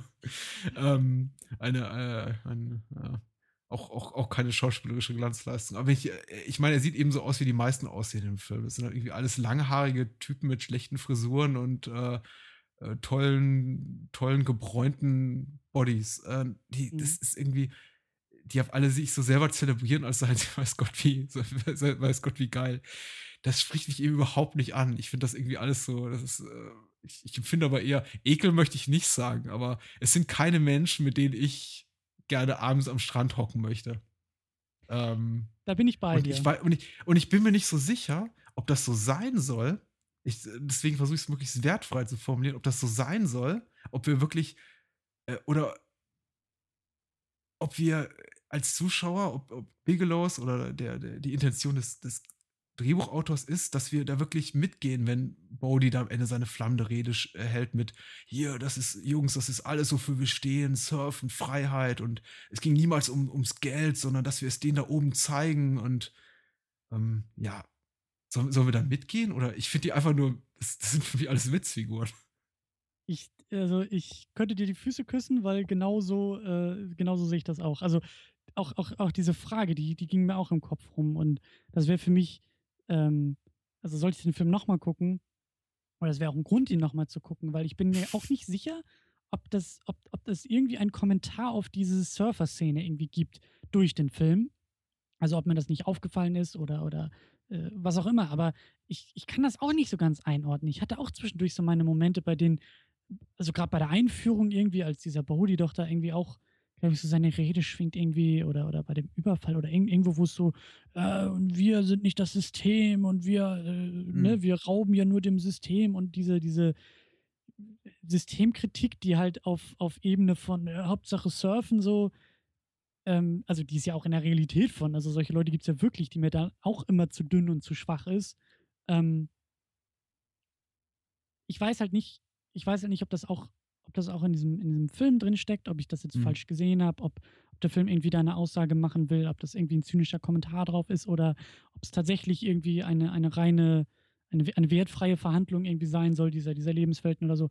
Aber das finde ich mit am spannendsten auch. Also wie, wie wird, also jenseits der Ästhetik, natürlich wird er glorifiziert, es wird in Zeitlupe bei tollsten Wetterverhältnissen und wie du auch schon gesagt hast, so diese äh, äh, stählernden Männerkörper, die da inszeniert werden und so. Ähm, so, das ist, äh, das sieht man ja relativ schnell und das ist ja auch erstmal irgendwo ein Statement. Aber dann eben diese, diese Ideologie oder dieses auch religiöse, was du, wie du es genannt hast, diese Unterfütterung im Grunde genommen, die inhaltliche Unterfütterung, die finde ich hat mehr Substanz, um da mal ein bisschen, ein bisschen tiefer reinzugehen, so tiefer mhm. in die mhm. Welle zu springen, ja. Deswegen, ich, ich fand auch die Figur, die, ich habe leider den Rollennamen vergessen, aber Laurie Patty, die ähm, hat erstmal Bodys Freundin und später Keanus Freundin, also Johnnys Freundin wird. Tyler. Am, am Anfang, Tyler, genau. Am Anfang irgendwie eine relativ interessante Figur, weil sie das alles so ein bisschen immer untergräbt. Die ist zwar schon angeturnt von Bodhi und hier ist der coolste, aber sie ist eben auch so eine der wenigen Figuren, die auch öfter einfach mal mit so einem Spruch das Ganze ins Lächerliche zieht und sagt, hey Jungs, jetzt reißt euch mal zusammen oder ja. Ähm, ich, es gibt, glaube ich, eine Szene relativ zu Beginn da im, im, im Zusammensein zwischen hier Keanu und, und, und, ihr, wo er eben sagt, hey, my name is Johnny Utah. Und, und sie antwortet nur mit who cares und dreht sich um und geht weg. Ja. Es ist irgendwie so, so alles untergräbt, was der Film bisher versucht hat, so aufzubauen, so um diesen, diesen Personenkult rum, also um den Johnny Utah-Kult, um den Bodhi-Kult rum. Und das fand ich ganz gut. Und am Ende, ich fand es so ein bisschen schade, dass dieses Element, dieses, dieser, des kritischen Beobachters, die, die, die, die, Figur so für mich hat in der ersten Hälfte einfach so ein bisschen verschwindet. Denn spätestens, als sie sich dann irgendwie auch in Johnny Utah verknallt, aber irgendwie auch immer noch äh, hier da äh, Bodhi so folgsam ist, hört das eigentlich auf. Und ja. ähm, da nimmt der Film seine Figuren einfach nur dramatisch ernst. Und das ist eben teilweise immer, trot, trotzdem ich den Film so liebe, immer für mich noch so ein bisschen schwer, da mitzugehen, weil ich finde diese Figuren einfach nur bedingtem Maß erträglich. Und für mich macht das alles immer wieder gut. Also ich finde das dann letztendlich auch alles immer nicht so schlimm, weil ich mir denke, ja, das sind ja auch die Schurken. Und alles, was die sagen, ich weiß nicht, das sind Leute, die Menschen umbringen oder zumindest ihnen finanziell und körperlich auch schädigen. Das sind äh, die Bad Guys. Natürlich sollen wir die nicht toll finden. Also all das, was äh, irgendwie der äh, Bodhi da sagt, ist eh nur bla bla, denn erst am Ende, äh, ja, eben der, der, Schurke des Stücks. Und äh, äh, mhm. wir sollen das offensichtlich auch gar nicht so, so, so, so toll finden. Aber wie gesagt, der Film ist immer so ein bisschen an der Grenze dazu, eben diese Figur zu, eigentlich zu dem geheimen Helden zu machen des Films. Und das, ich finde das auch schwierig, immer noch. Ja. Ja. Wie ich das Ganze einschätzen soll. Ich weiß ja nicht, ob es notwendig ist, da irgendwie so eine definitive Meinung zu haben. Wahrscheinlich nicht. Weil als Protagonisten eines Actionfilms funktionieren die Figuren trotz all ihrer zeitweiligen Lächerlichkeiten oder schlechten Schauspiels oder schlechter Dialogzahlen für mich sehr gut. Das sind. Mhm, und, und die passen ich, da gut rein. Ja, und ich habe auch echt ein bisschen Schwierigkeiten, ähm, ähm, oder, oder ich weiß auch nicht, ob, ob vielleicht auch das Entstehungsjahr da irgendwie ähm, Grund für ja. ist. Also der ist ja irgendwie 91 rausgekommen und es gibt eben auch so Momente, da fühlt sich der Film echt wie so ein, wie so ein, also guter, cheesy 80s Actionfilm irgendwie an. Also wenn Keanu Reeves mhm. da aus dem Flugzeug springt ohne Fallschirm und da irgendwie Patrick Swayze hinterher so, ne, das ist irgendwie so das, das, das gute 80er Action-Kino, wo man sagt, scheiß drauf, ob das jetzt irgendwie realistisch ist oder nicht, aber hier fliegen jetzt mal schön die Fetzen. Und dann mhm. gibt es eben so andere Momente, was, was du eben auch meintest, so, wo ich auch nicht so genau wusste, ist das, ist das jetzt ein Kommentar? Soll ich das jetzt irgendwie äh, ironisch deuten? Ist das jetzt irgendwie ne, eine Pervertierung einer Ideologie? Bla bla bla. Und ich weiß nicht, ob das, ob das so, so, so, weißt du, frühe 90er, so die Filme kommen aus den 80ern so langsam, so, so spät, äh, äh Spätzünder der 80er da irgendwie und löst sich so langsam von diesem eher oberflächlichen Trash-Kino und versucht mhm. zaghaft mhm. vielleicht eine Aussage, traut sich aber noch nicht so ganz oder, oder mhm. versucht ein bisschen mehr Thema oder ein bisschen mehr Unterbau mit mhm. einzubauen und nicht nur platte Action so. Ähm, wer weiß, also ich, ich äh, kenne da auch. Ich glaube, der Film, ich, ich glaube, der Film ist nie ironisch. Ich glaube, das würde ich definitiv, also das, das glaube ich nicht. Ich glaube, dafür, dafür mag, mag der Film bzw. Macher irgendwie ihre, ihre Figuren zu sehr. Ähm, ich kann mir vorstellen, dass sie da irgendwie versuchen, sowas wie, wie eine Kritik oder ein Kommentar über, über deren Tun einzubauen. Ja, genau, äh, also klar. genau das meinte ich. Ich meinte nicht, dass sich der Film über die eigenen Figuren lustig macht, sondern mhm. eher, mhm. ähm, also ganz konkret auch auf diese, auf diese Systemkritik davon von Bodhi. Also ob diese Rolle irgendwie eine, also wie, ja, wie ernst gemeint es tatsächlich ähm, ist. Mhm. Also, also klar, ich glaube, dass Bodhi das selber komplett glaubt, aber ich weiß halt eben, wie du sagst, ich weiß nicht, ob der Film da irgendwas versucht zu kommentieren und sagt, guck mal, wie das jetzt konsequent durchgedacht ist oder guck mal, wie, wie leer eigentlich diese Art von Lebensweise ist oder diese, diese Sichtweise ist oder vielleicht eben doch nicht, weil äh, ähm, hier unser Johnny Utah ja auch da so, ein, so einen gewissen Wandel irgendwie durchmacht und dann ja immer mehr mit dieser Lebenswelt und Lebensweise sympathisiert und äh, das, ähm, das meine ich halt auch. Also wie, wie viel wird da kommentiert oder was wird da kommentiert oder was will der Film da eigentlich schlussendlich so richtig aussagen? Ähm, ja, ja. Aber das finde ich gut. Ich meine, damit, damit hat man wieder Grundlage. Ich meine, du guckst ihn dann irgendwie zum 15. Mal, ich gucke ihn zum zweiten Mal. ähm, aber das ist doch auch gut, wenn man da irgendwie so ein bisschen. Äh ich glaube schon, dass sich der Film seines eigenen, irgendwie überzeichneten, teilweise fast schon, wenn man denn will, kann man es irgendwie auf so eine, auf eine ironische Art und Weise gucken. Ich empfehle generell, ich glaube, das habt ihr auch in eurem Podcast, glaube ich, mehr als einmal thematisiert. Irgendwie, ich bin kein Fan des ironischen Filmeguckens. Äh, äh, ja. Man kann aus, aus jedem Film was rausziehen und äh, irgendwie in allerseltensten Fällen zieht man irgendwas Gewinnbringendes raus, wenn man nur mit dem Auge dran geht, hör, hör, ich gucke mir jetzt mal so einen Film an, weil er so cheesy und blöd ist und alle inkompetent. Außer es ist The Room oder sowas. Aber auch der hat äh, durchaus gehaltvolle Momente. Ja, ja, äh, und, und äh, ich meine, das ist ja, also das ist ja äh, die Königsdisziplin und das ist ja. The Room ist für mich wie ein Autounfall. Also das ist einfach, ja faszinierend, einfach dabei zu sein und zuzugucken. Also wie, wie sich da Dinge, äh, ja, aber ähm, ja. Ich glaube, die Macher sind sich schon, also die, die Bigelow, der Drehbuchautor, dessen Name immer entf äh, entfällt, weil er, weil er wirklich kein, kein, kein bekannter Name ist. Ich glaube, der hat noch die Stunde der Patrioten geschrieben und ansonsten nicht viel. Aber ich glaube, die Macher sind sich schon bewusst, dass, äh, dass sie da so eine Art, ja, äh, kleine Jungfantasie durchspielen, weil sie auch immer wieder eben Figuren auftreten lassen, die das, dieses ganze äh, mhm. kindische Scharmützel, was sie sich da alle liefern, immer so ein bisschen, bisschen nicht, nicht kommentieren, aber relativieren. Ich habe äh, zum Beispiel Laurie Patty, Tyler sagt so heißt sie, mhm. erwähnt, die für mich so eine Figur ist, die irgendwie so bodenständig ist und die Leute oft auch mal an eine oder andere Stelle gerade rückt. Und wie gesagt, ich finde es regelrecht bedauerlich, dass sie dann einfach so ein bisschen in dieser Funktion auch fast verschwindet aus der Handlung. Ja. Da gibt es auch so eine Figur, die ist eigentlich nur, die ist fast nicht zu sehen in dem Film, aber die ist, fand ich auch irgendwie jetzt ist, glaube ich, auch erst beim, nicht bei diesem Mal, aber bei einem der letzten Mal, als ich geguckt habe, aufgefallen. Tom Sizemore, der ja irgendwie später so ein mittelgroßer Star wurde, True Romance mitgespielt hat, hier Oliver Stone, Natural Born Killers mitgespielt hat, den FBI-Agenten. Der hat eine ganz kleine Rolle als, als Undercover-Agent, als DEA-Agent, also von der Drogenbehörde. Und der macht eben wirklich einen Undercover-Job. Mhm. Und Johnny Utah platzte eben rein. Es gibt diesen mhm. tollen Shootout in diesem Drogenhaus und alles fliegt irgendwie, Füße werden weggeschossen, Bloodscripts, Leute rangeln sich halb nackt durch die Räume. Ganz, ganz tolle Szene, toll inszenierte Action. Und er, er kommt da noch rein und sagt, ja, was macht ihr hier eigentlich? Weiß, ihr, ihr, ihr, macht mir gerade meine ganze Arbeit kaputt hier. Was ist denn das für ein Kindergarten? Ich habe mich hier extra fuck tätowieren lassen, damit die irgendwie nicht drauf kommen, mhm. dass ich hier äh, Doppelagent bin. Meine Frau macht mir seit Jahren die Hölle heiß. Und ihr spielt hier so einen blöden er spielt hier irgendwie Cowboy und Indianer. Ja. Und das fand ich, das finde ich ganz toll. Der Film hat immer so wieder diese Momente, wo er so diese, diese absurde Realität, die uns der Film eben so als Realität verkauft, irgendwie so gerade rückt. Ähm, ich, vielleicht, vielleicht überinterpretiere ich das auch so, aber ich finde das irgendwie äh, ganz, ganz smart gemacht, weil in dem Moment wird, äh, erinnern einen die, die, die Macher daran, dass äh, also auch die vielleicht etwas weniger kritischen Zuschauer, etwas weniger, weiß nicht, äh, aufgeweckten Zuschauer daran, dass das alles nicht so toll und so rattenscharf und cool ist, was da, was da vor sich geht, sondern eigentlich alles ziemlich dreckig und ein schmutziges Business ist.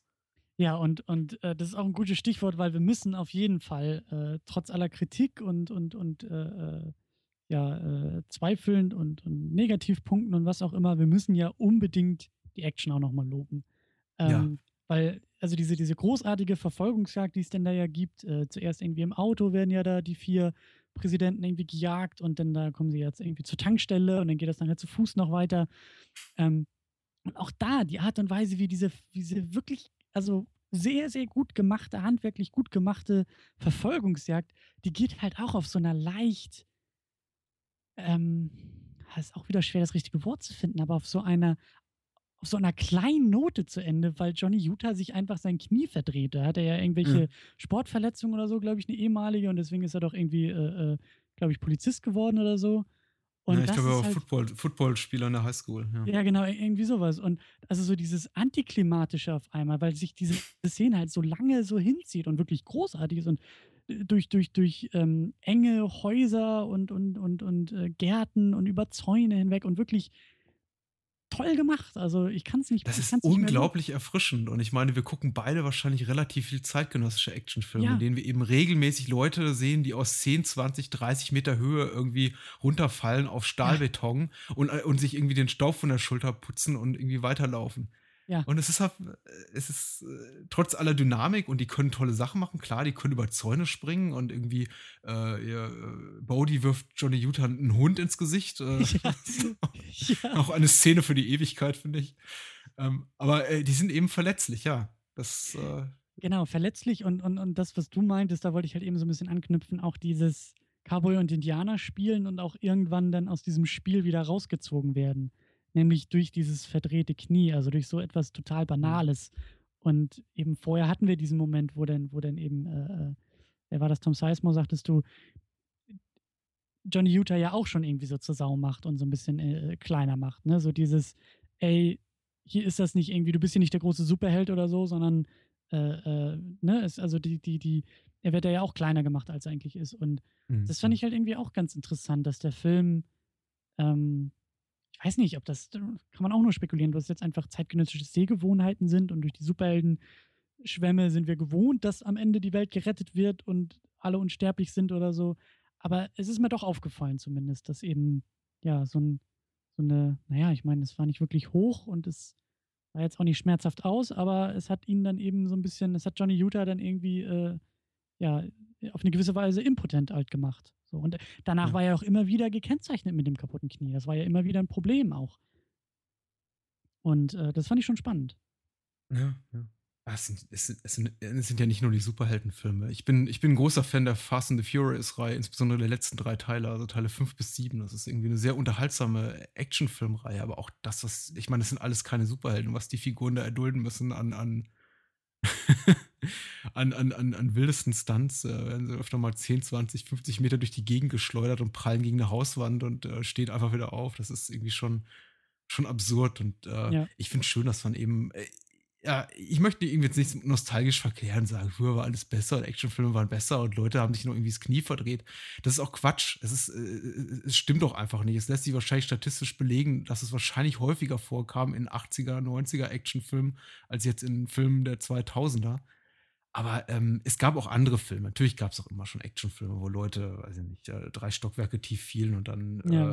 landeten sie auf einer äh, auf einer Schirmplane, auf irgendeinem aufgespannten Regenschirm und prallten ab und alles war wieder in Ordnung. Also. Ich muss gerade an Schwarzenegger in, in, Kommando denken, wo er da irgendwie aus dem startenden Flugzeug springt und irgendwie in der Pfütze landet und sich dann nur den Staub abklopft und wieder weiterläuft. So, das ist halt eben, das ist es halt eben nicht hier in dem Fall. Ne? Und ja. Ist dir aufgefallen, dass Patrick Swayze selber gesprungen ist aus dem Flugzeug? Ja, da war ich auch, also da bin ich fast vom, vom Stuhl gefallen, als ich das gesehen ja, habe. Ne? So.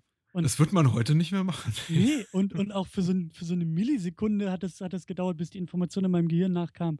Naja, das war wahrscheinlich auch kein Greenscreen oder so, sondern, ne, so, der ist wirklich aus dem Flugzeug gesprungen. Aber Ähm, Ich ja. weiß nicht, ob es dir aufgefallen ist oder ob es jetzt irgendwie nur mir so wahnsinnig präsent ist, weil wir jetzt im Podcast sehr viel über, über die Bond-Filme geredet haben und zuletzt über Roger Moore. Und es gibt eigentlich quasi in den späteren Roger Moores keine einzige Actionsequenz mehr, die nicht im Studio gedreht wurde mit Mhm. Roger Moore von einem Bluescreen oder Greenscreen, wo da mit Rückprojektion oder sonst irgendwas getrickst wurde und so getan wird, als ob er mit einer Actionsequenz, also du siehst, dass es gefaked ist. Und ich Mhm. glaube, im Point Break, und ich bin da wirklich kritisch, ist mir nicht eine einzige Szene aufgefallen bei einer Autoverfolgungsjagd oder sonst wo, wo ich irgendwie das Gefühl hatte, die sitzen nicht wirklich in einem fahrenden Auto oder die sitzen nicht wirklich in einem fliegenden Flugzeug.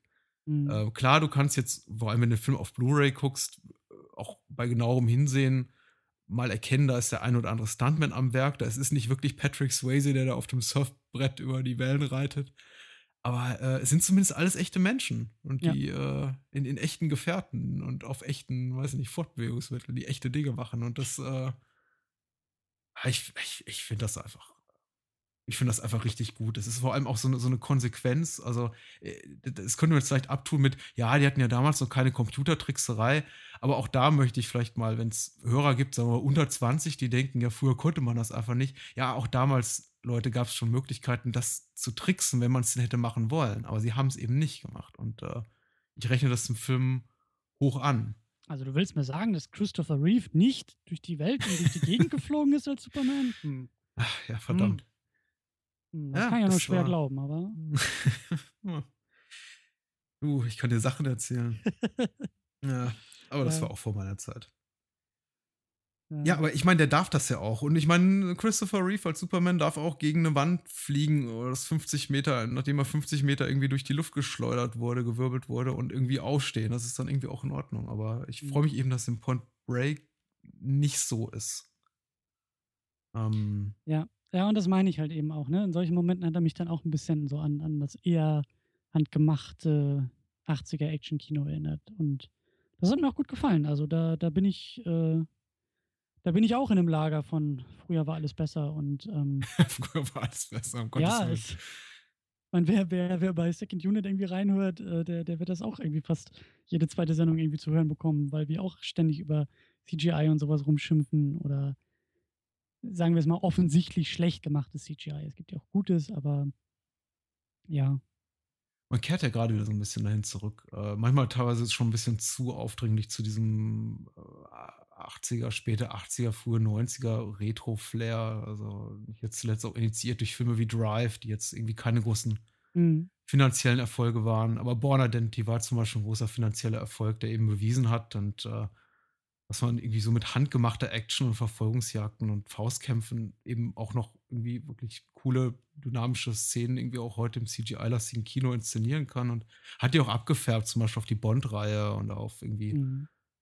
äh, Ja, Filme anderer Filmemacher. Guckt zuletzt hier ähm, Mission Impossible, der ja auch Absolut. offensiv damit wirbt, mit dieser einen, ich habe den Film noch nicht gesehen, aber äh, Tom Mhm. Cruise hängt da ja irgendwo äh, von außen an einem Flugzeug und das war dann ja anscheinend wirklich Tom Cruise und das haben die ein paar Mal gedreht und natürlich dann irgendwie mit CGI irgendwie die, die Sicherheitsvorkehrungen dann irgendwie wegretuschiert, aber äh, er hing da wirklich an einem Flugzeug in der Luft. So. Und damit wird dann ja eben auch massiv Marketing gemacht oder guckt ihr zuletzt den, den, den Mad Max Fury Road an, äh, Mhm. bei dem es ja dann auch hieß, ja, äh, manche Leute haben es ja auch ein bisschen falsch verstanden, weil die dachten, da ist dann gar nichts irgendwie rumgetrickst oder so.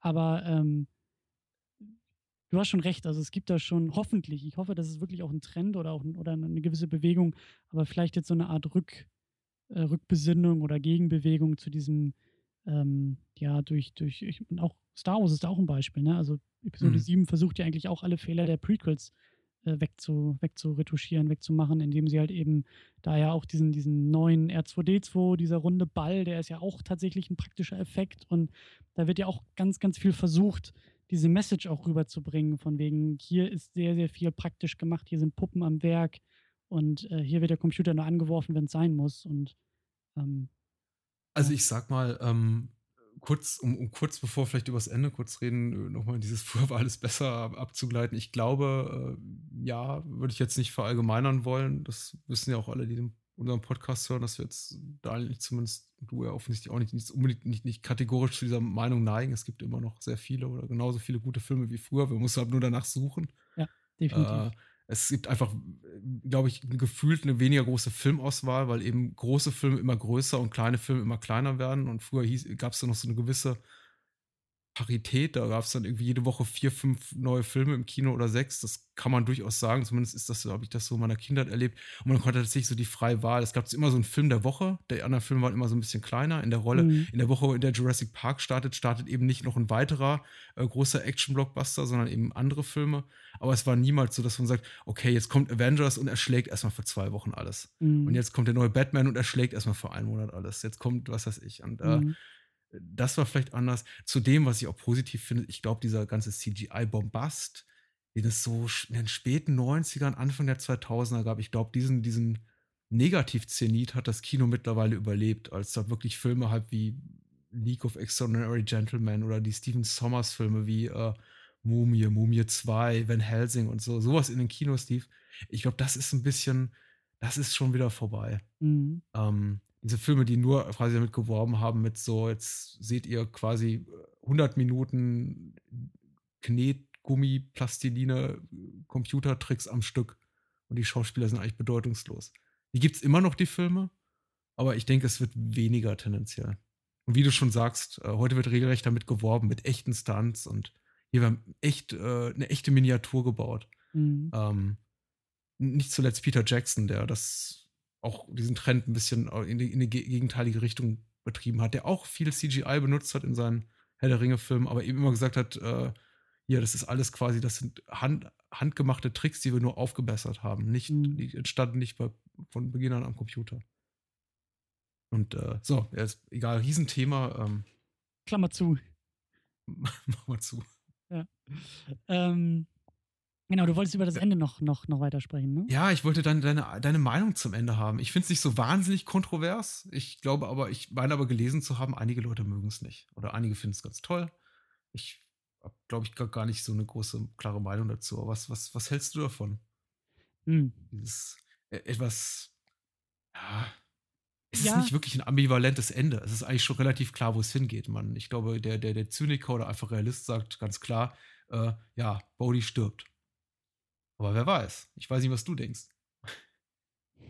Ich weiß es auch nicht so genau. Ähm, wir, äh, wir versuchen das mal zu erarbeiten. Das, das dreht sich auch bei mir im Kopf. Also ich glaube schon, also auf die konkrete Frage, ich glaube schon, dass Bodhi stirbt.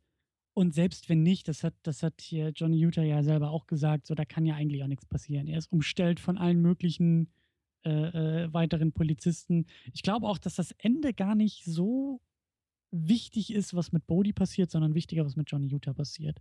Nämlich, mhm. er schmeißt seine Polizeimarke ins Wasser, was ja ein klares Zeichen ist von, von Distanzierung von der ganzen Geschichte so.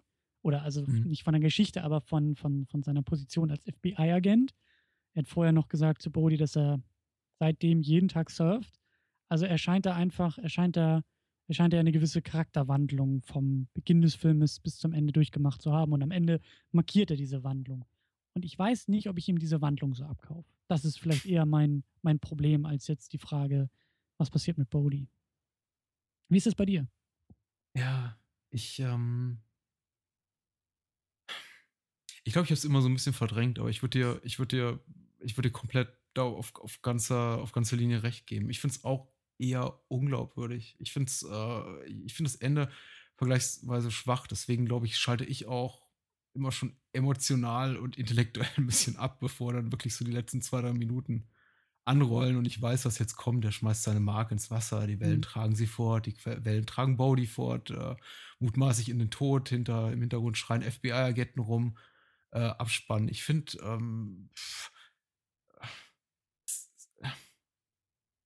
es ist ein, es ist ein bisschen, es ist ein bisschen inkonsequentes Ende. Ich finde es so ein bisschen schwaches Ende und ich weiß gar nicht, ob der Film so ein irgendwie ambivalentes, bemüht, mhm. schwermütiges, also leicht wehmütig melancholisches Ende überhaupt braucht. Ich finde eigentlich, er, er, benötigt es nicht, weil die, äh, so, ich finde, der ganze Film, und das sage ich, obwohl ich den Film heiß und ihn nicht liebe, für mich nicht so viel berührendes menschliches Drama hat.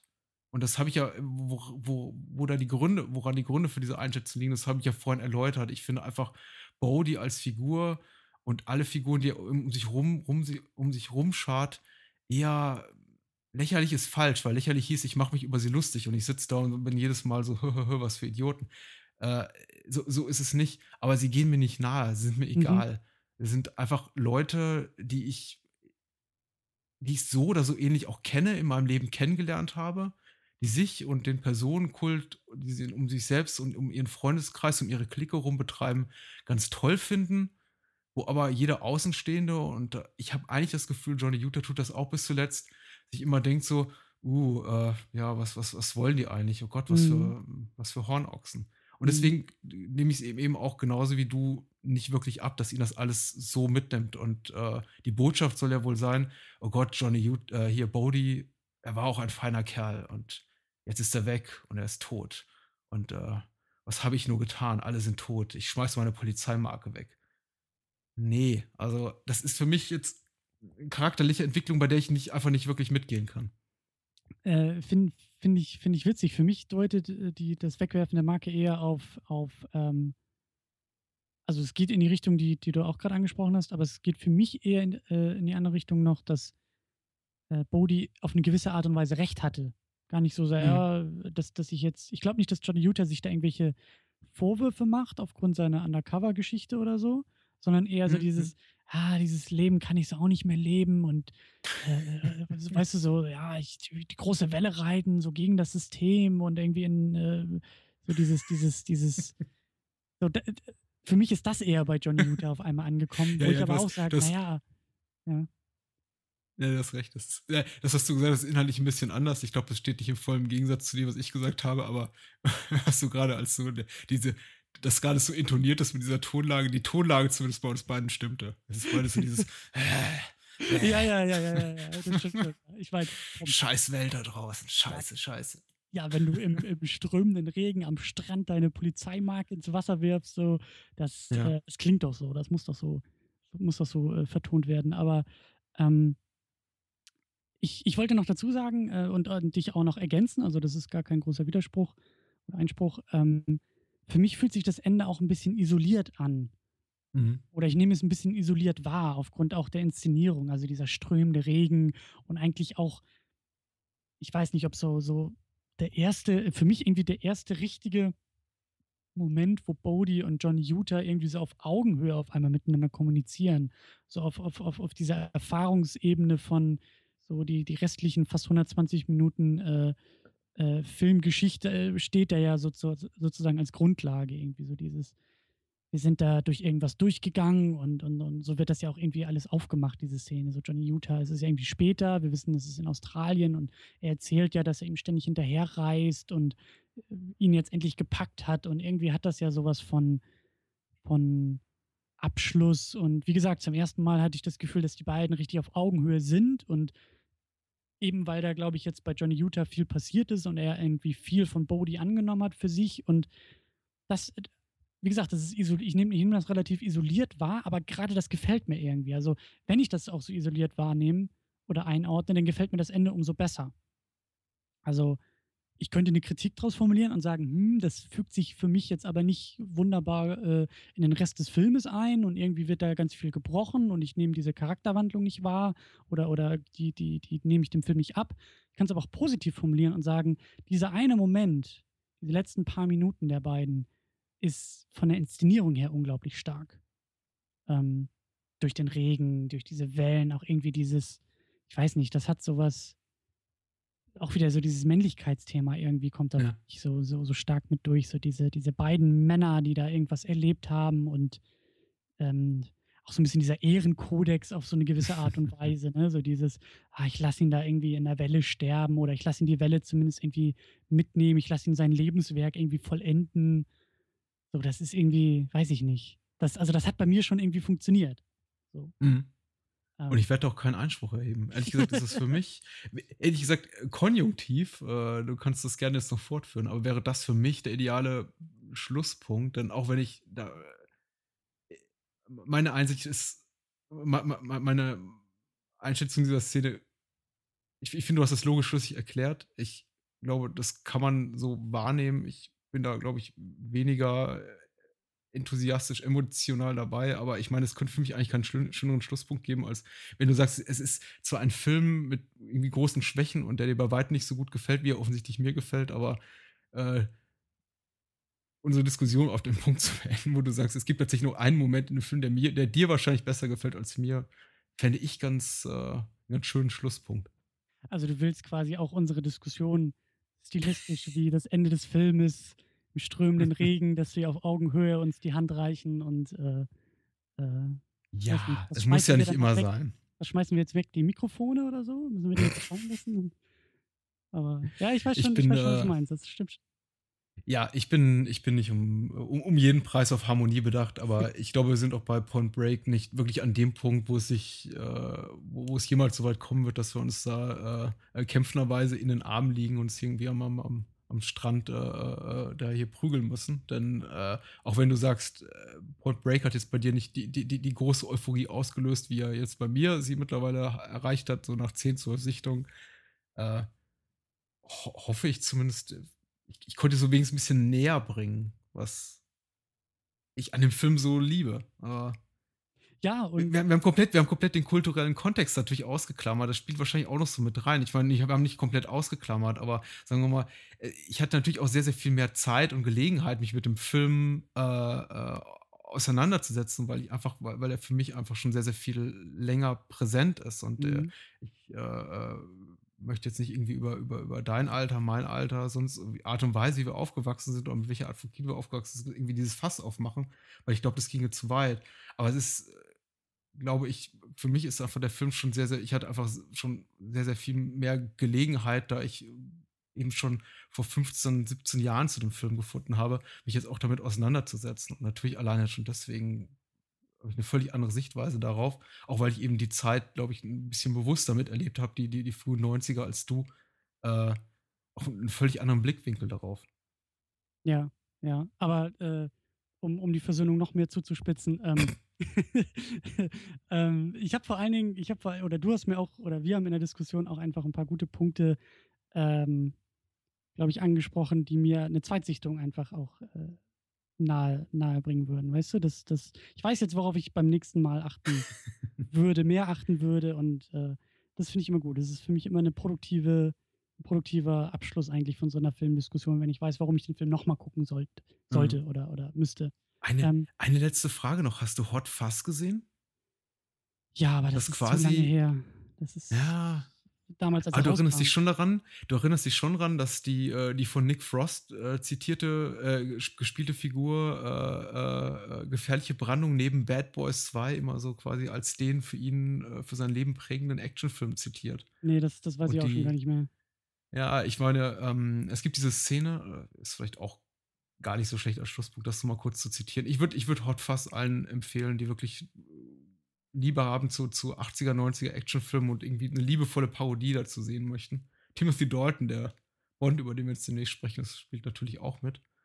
Ähm, äh, es gibt eine Szene, in der Nick Frost äh, deine alten irgendwie VS-Kassetten auspackt und eben Simon Peck zeigt, wie sich quasi so, so ein richtiger Hollywood-Cop zu verhalten hat und wie sie irgendwie der, der bösen Herrscharen äh, Herr werden. Und äh, er zeigt eben das zwei, zwei Szenen. Die eine ist aus Bad Boys 2, wo eben die Michael Baysche Kamera da äh, Martin Lawrence und Will Smith um, umkreist und, und Martin Lawrence, glaube ich, sagt irgendwie Shit just got real äh, oder sowas in der Art. Äh, und äh, die andere Szene ist die, in der äh, Johnny Utah mit verstauchten Knie oder verstauchten Knöchel irgendwie da niederliegt und sein komplettes Magazin in der Luft äh, schreiend entleert. Und ja. er, zeig, er, zeigt dann so auf dem Bildschirm auf die Szene und dann sagt er so: Hier, da, das sind echte Cops. ja. Ja.